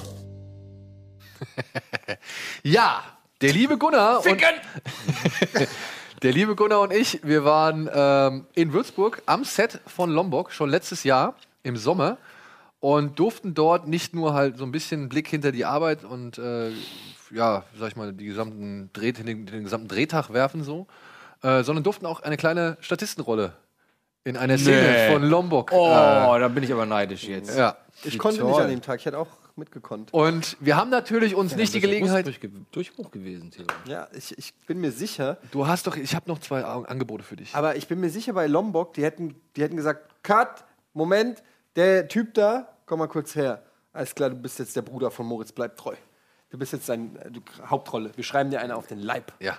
Wir schreiben sie jetzt einfach neu in den Film, obwohl der Bruder überhaupt nicht vorkommt. Ich wäre so gerne, aber ich habe Aber so ich will Bock doch auch Schauspieler. Film. Ich will auch Schauspieler werden. Ja, aber Entschuldigung. Wie? Aber Entschuldigung, da sind wir doch mal ehrlich, ne? Aber jetzt mal ganz. Entweder man kann es oder nicht. Also, muss man jetzt aber mal die Kirche im Dorf lassen, um Gerhard Schröder mal äh, zu zitieren. Ne? Ähm, okay, du hast die Rolle. Aber nein, was ich sagen wollte, ich, äh, äh, bevor du anfängst, bevor du anfängst oder aufhörst. Ich hab schon aufgehört. Ähm, ich habe mega Bock auf den Film. Möchte ich jetzt mal wirklich sagen, Lambok ist für mich einer der besten, mit Bam Boom Bang eigentlich einer meiner Lieblingsfilme ähm, Aus Deutschland. aus Deutschland und Knockin' on Heaven's Door vielleicht sogar noch. Mhm. Ähm, und äh, ich hoffe einfach, sie fucken es nicht ab. Und ich habe einfach mega Bock drauf. Ich habe mega, mega Bock drauf. Ich habe noch nicht gesehen, obwohl schon zwei Pressevorführungen waren, die ich beide verpasst habe. Drei. Plus, drei plus den Dreh. Aber ich werde da Motherfucking noch mal reingehen und ich habe da Bock drauf. Ich komme mit. Okay, d- dann guckst du den zum vierten Mal an, oder was? Du bist einfach nur selbstverliebt. So gut? Na gut. Ich darf, nichts, ich darf nichts zu sagen. Aber ich sieht werde, man dich denn? Ja, klar. Oh nein, nicht im Ernst. Oh, du Notte. Man, ja, man sieht uns. Also, was passiert ist beim Dreh in Würzburg, beziehungsweise in welcher Szene wir mitgespielt haben und wie das vielleicht auch schon teilweise zu sehen ist, das erfahrt ihr am Samstag, denn da wird dieser Reisebericht in voller Länge mit Interview mit Moritz Bleitreu und Drohnenaufnahmen und was weiß ich zu sehen sein. Ja, wirklich, wir hatten Die zwei wichtigsten Sachen. Interview mit Boris bleibt treu und, Drohnenaufnahmen. ja, und wir und Kannst du mir drohen? Ja, ich bin dir drohen. Ja. Ähm, das wird am Samstag irgendwie hier bei uns auf dem Sender laufen, irgendwann im Nachmittagsbereich äh, oder Mittags- und Nachmittagsbereich. Äh, achtet mal bitte drauf. Es lohnt sich, denn es war ein schöner Tag und es war ein schönes äh, Ergebnis, was wir daraus holen können. So, und jetzt gucken wir uns noch den Trailer an, oder? Ja, bin gespannt. Wir haben wenig Ton. Kein Ton. Gar kein, gar kein Ton. Kein Ton. Heiratet beide. keinen Ton vom Trailer. Kai dagegen, er der große Philosoph. Verstehst du die Richtung, die ich in der Diskussion hier einschlage, Stefan? Nicht richtig. Manchmal ein bisschen verpeilt. Oh, Ein Laden, der nicht geht. Geht der Laden? Nee, alles swag. Gespanntes Verhältnis mit dem. Stiefsohn. Mich in Ruhe, alles ist gechillt. Und seine Beziehung ist Den Bord hätte ich doch gelistet. spielen können, Alter, den Stiefsohn. Aber das weiß er. Ich weiß. Zum Glück haben sie ja diese eine gemeinsame Leidenschaft. Ja, wir machen auch nicht mehr lange. Habe ich ganz vergessen, dir zu erzählen, ne? Ja. Ich kiff ja nicht mehr. Und man kann ja auch ohne Drogen Spaß haben. Also eigentlich alles total cool. Bis sie es ein bisschen übertreiben und so ein Typ in Uniform vor ihnen steht. Guten Tag, Bundespolizei. Machen Sie mal bitte auf. Das Ganze wird sowieso wegen Geringfügigkeit eingestellt. Das kriegt da unten keiner mit. Es gibt hier ganz viele Experts. Sie müssen alle drei Monate Urintests abgeben. Bitte? Ich muss um 8 Uhr im Standesamt sein. Kannst du doch. Stefan? Jenny, hi. Gibt's ein Problem? Steht, dass ein Polizisten zunächst als Bullenfotze, dann Rosettenkönig und Kaviarnutte beschimpft hat und dann versucht hat, ihn zu beißen. Frank weiß nicht. Hey, Frank. Was ist los? Die Typen haben es mitgenommen. Die Typen haben es mitgenommen? Die Typen haben es mitgenommen. Ja, der ist den Spiel. Da! Da! Da! Sicherheitsleute kommen. Wir laufen in die andere Richtung, hinten raus. Fuck! Franz Maul, Scheißfotze! Du das nicht! Lukas Grigorowitsch und Moritz bleibt treu. Alexandra Neldel, Also wenn du jetzt sagst, dumm Fick, gut, dann hast du das ganze Bier im Gesicht. Wotan Wilke Möhring, Antoine Mono Junior Ja, du hast Nerven, du ungefickter Wahl! Sag mal, ist das Haschisch? und Elmar Wepper in Lombok. Sag mal. Sieht doch top aus. Was willst du denn? Super. Demnächst im Kino. Sag mal, dieser Christian Zübert, ne? Ja. Das ist schon der Regisseur des ersten Ja. Teils. Ja, genau. Das ist also das gleiche Team wie vor 15 Ja, Jahren. na klar, Mann, das nach einem Leidenschaft. sehr spannenden Unterfangen an. Da gehen wir schön sagen? zusammen rein. Ne? Ja, da hab können wir reingehen. Drauf. Da habe ich Lust drauf. Wann kommt der? Jetzt am Donnerstag oder was? Heute? Nein, das dauert Heute? noch. Der kommt im Februar. Nächste Woche, im Februar. Komm Ja. an. Ich werde aber, ich werde, ich werde aber mit dem Verleih auf jeden Fall daran arbeiten, dass wir ein Preview-Screening irgendwie vielleicht organisieren. Ja, das Preview-Screening. Da hätte ich Bock drauf. Ja. super. So, ich würde sagen, wir gucken noch einen Trailer, oder? Ja, Gucken noch einen. Thriller. Wir gucken noch einen Thriller jetzt. Oh, das war wieder zu schnell. Wir haben Was Leuten- piepst denn hier? Was piepst denn eigentlich jetzt? Oh. As you can see, there's no Ach so, hab ich schon gesehen. What's your name? Fand ich ganz gut. Holly. You can grab it, Holly. Wen jetzt Sie oder? Nein, pass auf, die Idee ist ganz gut. Was mit David Alaba oder was? Was? Der ist von WWE? Also der ist von den Wrestling-Jungs? Ja. Dad passed a while back and my mom passed last year. It's just me and my little sister Tina. Love of my life. What's up? Ist das Magic Moonlight? You have been doing good. Checkst du nicht ganz. I've been hearing he's a new supplier in the area. Homie moves into our backyard and starts selling like I don't exist. We're gonna pay him a little visit. Talk to him about etiquette. Sit down. What the?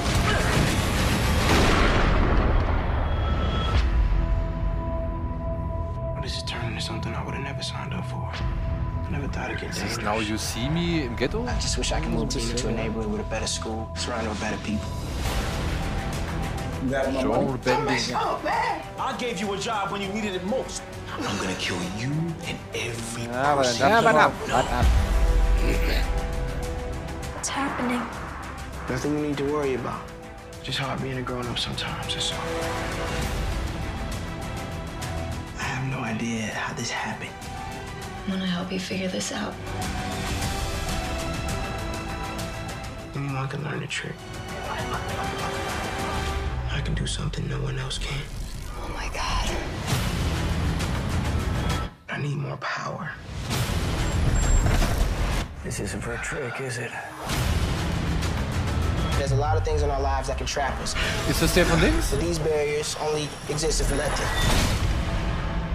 War das der aus Chronicle meets Iron Man. Ich wollte gerade sagen, do das whatever we want. Ja, if we just Chronicle. believe we're War able das hier Easy E aus, aus ja, äh, nee, nee, das war der, das ist der aus, ähm, der nette Typ aus, Mann, wer heißt der, wie heißt die, Ballers, aus Ballers, der Chef, der, ähm, der Boss aus Ballers. Okay. Ähm, gefällt mir ganz Oh, gut. ja. Ich muss sagen, ich hoffe. Chronicle musste ich auch dran denken. Ich hoffe nur ein Mhm. bisschen, dass das nicht zu, zu soft und zu kiddie-gerecht wird, weil da sehe ich Potenzial auch für echt düstere Geschichten.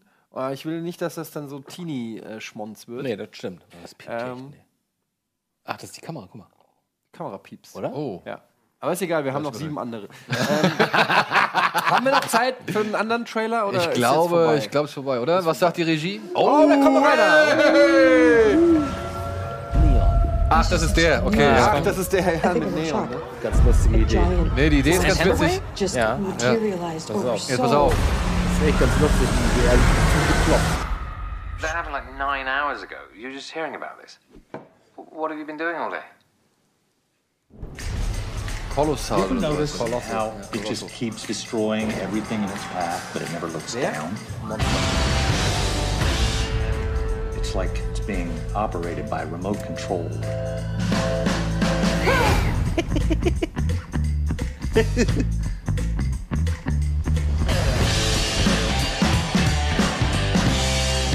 Gloria, you gotta see this. It's dancing. Is dancing like. Holy shit. Ey, eigentlich, mehr dürften die jetzt zu dem Film nicht Nee, machen. genau. Mehr, Mehr gar dürften die, nicht- weil wenn jetzt noch sold. irgendwelche anderen Trailer irgendwie kommen, dann wird wahrscheinlich wieder viel zu viel irgendwie äh, verraten, Habe viel ich zu Bock Gags. drauf. Habe ich Ja, Bock ja, drauf. ja. Anne Hathaway sowieso äh, in meinem Herzen. Ja. Und ähm, Hier, der Dings, wie heißt der, der bei, ähm, wie heißt der denn? Wie, äh, Horrible Bosses. Ach so, der Jason Sudeikis. Äh, Sudeikis, ne? Sudeikis. Jason Sudeikis. Sudeikis, ja. Ja, so, damit wären wir mal wieder am Ende angelangt von unserer kleinen, feinen Kinosendung. Ähm, vielen Dank für alles weitere.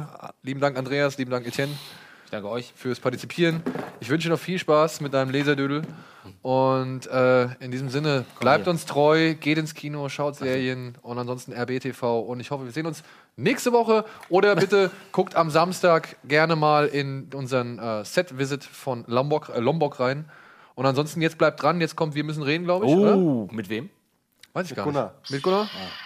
Mit Gunnar. Warte, immer bei muss er hochgehen. Möge der, der, die Muskelkraft mit euch sein.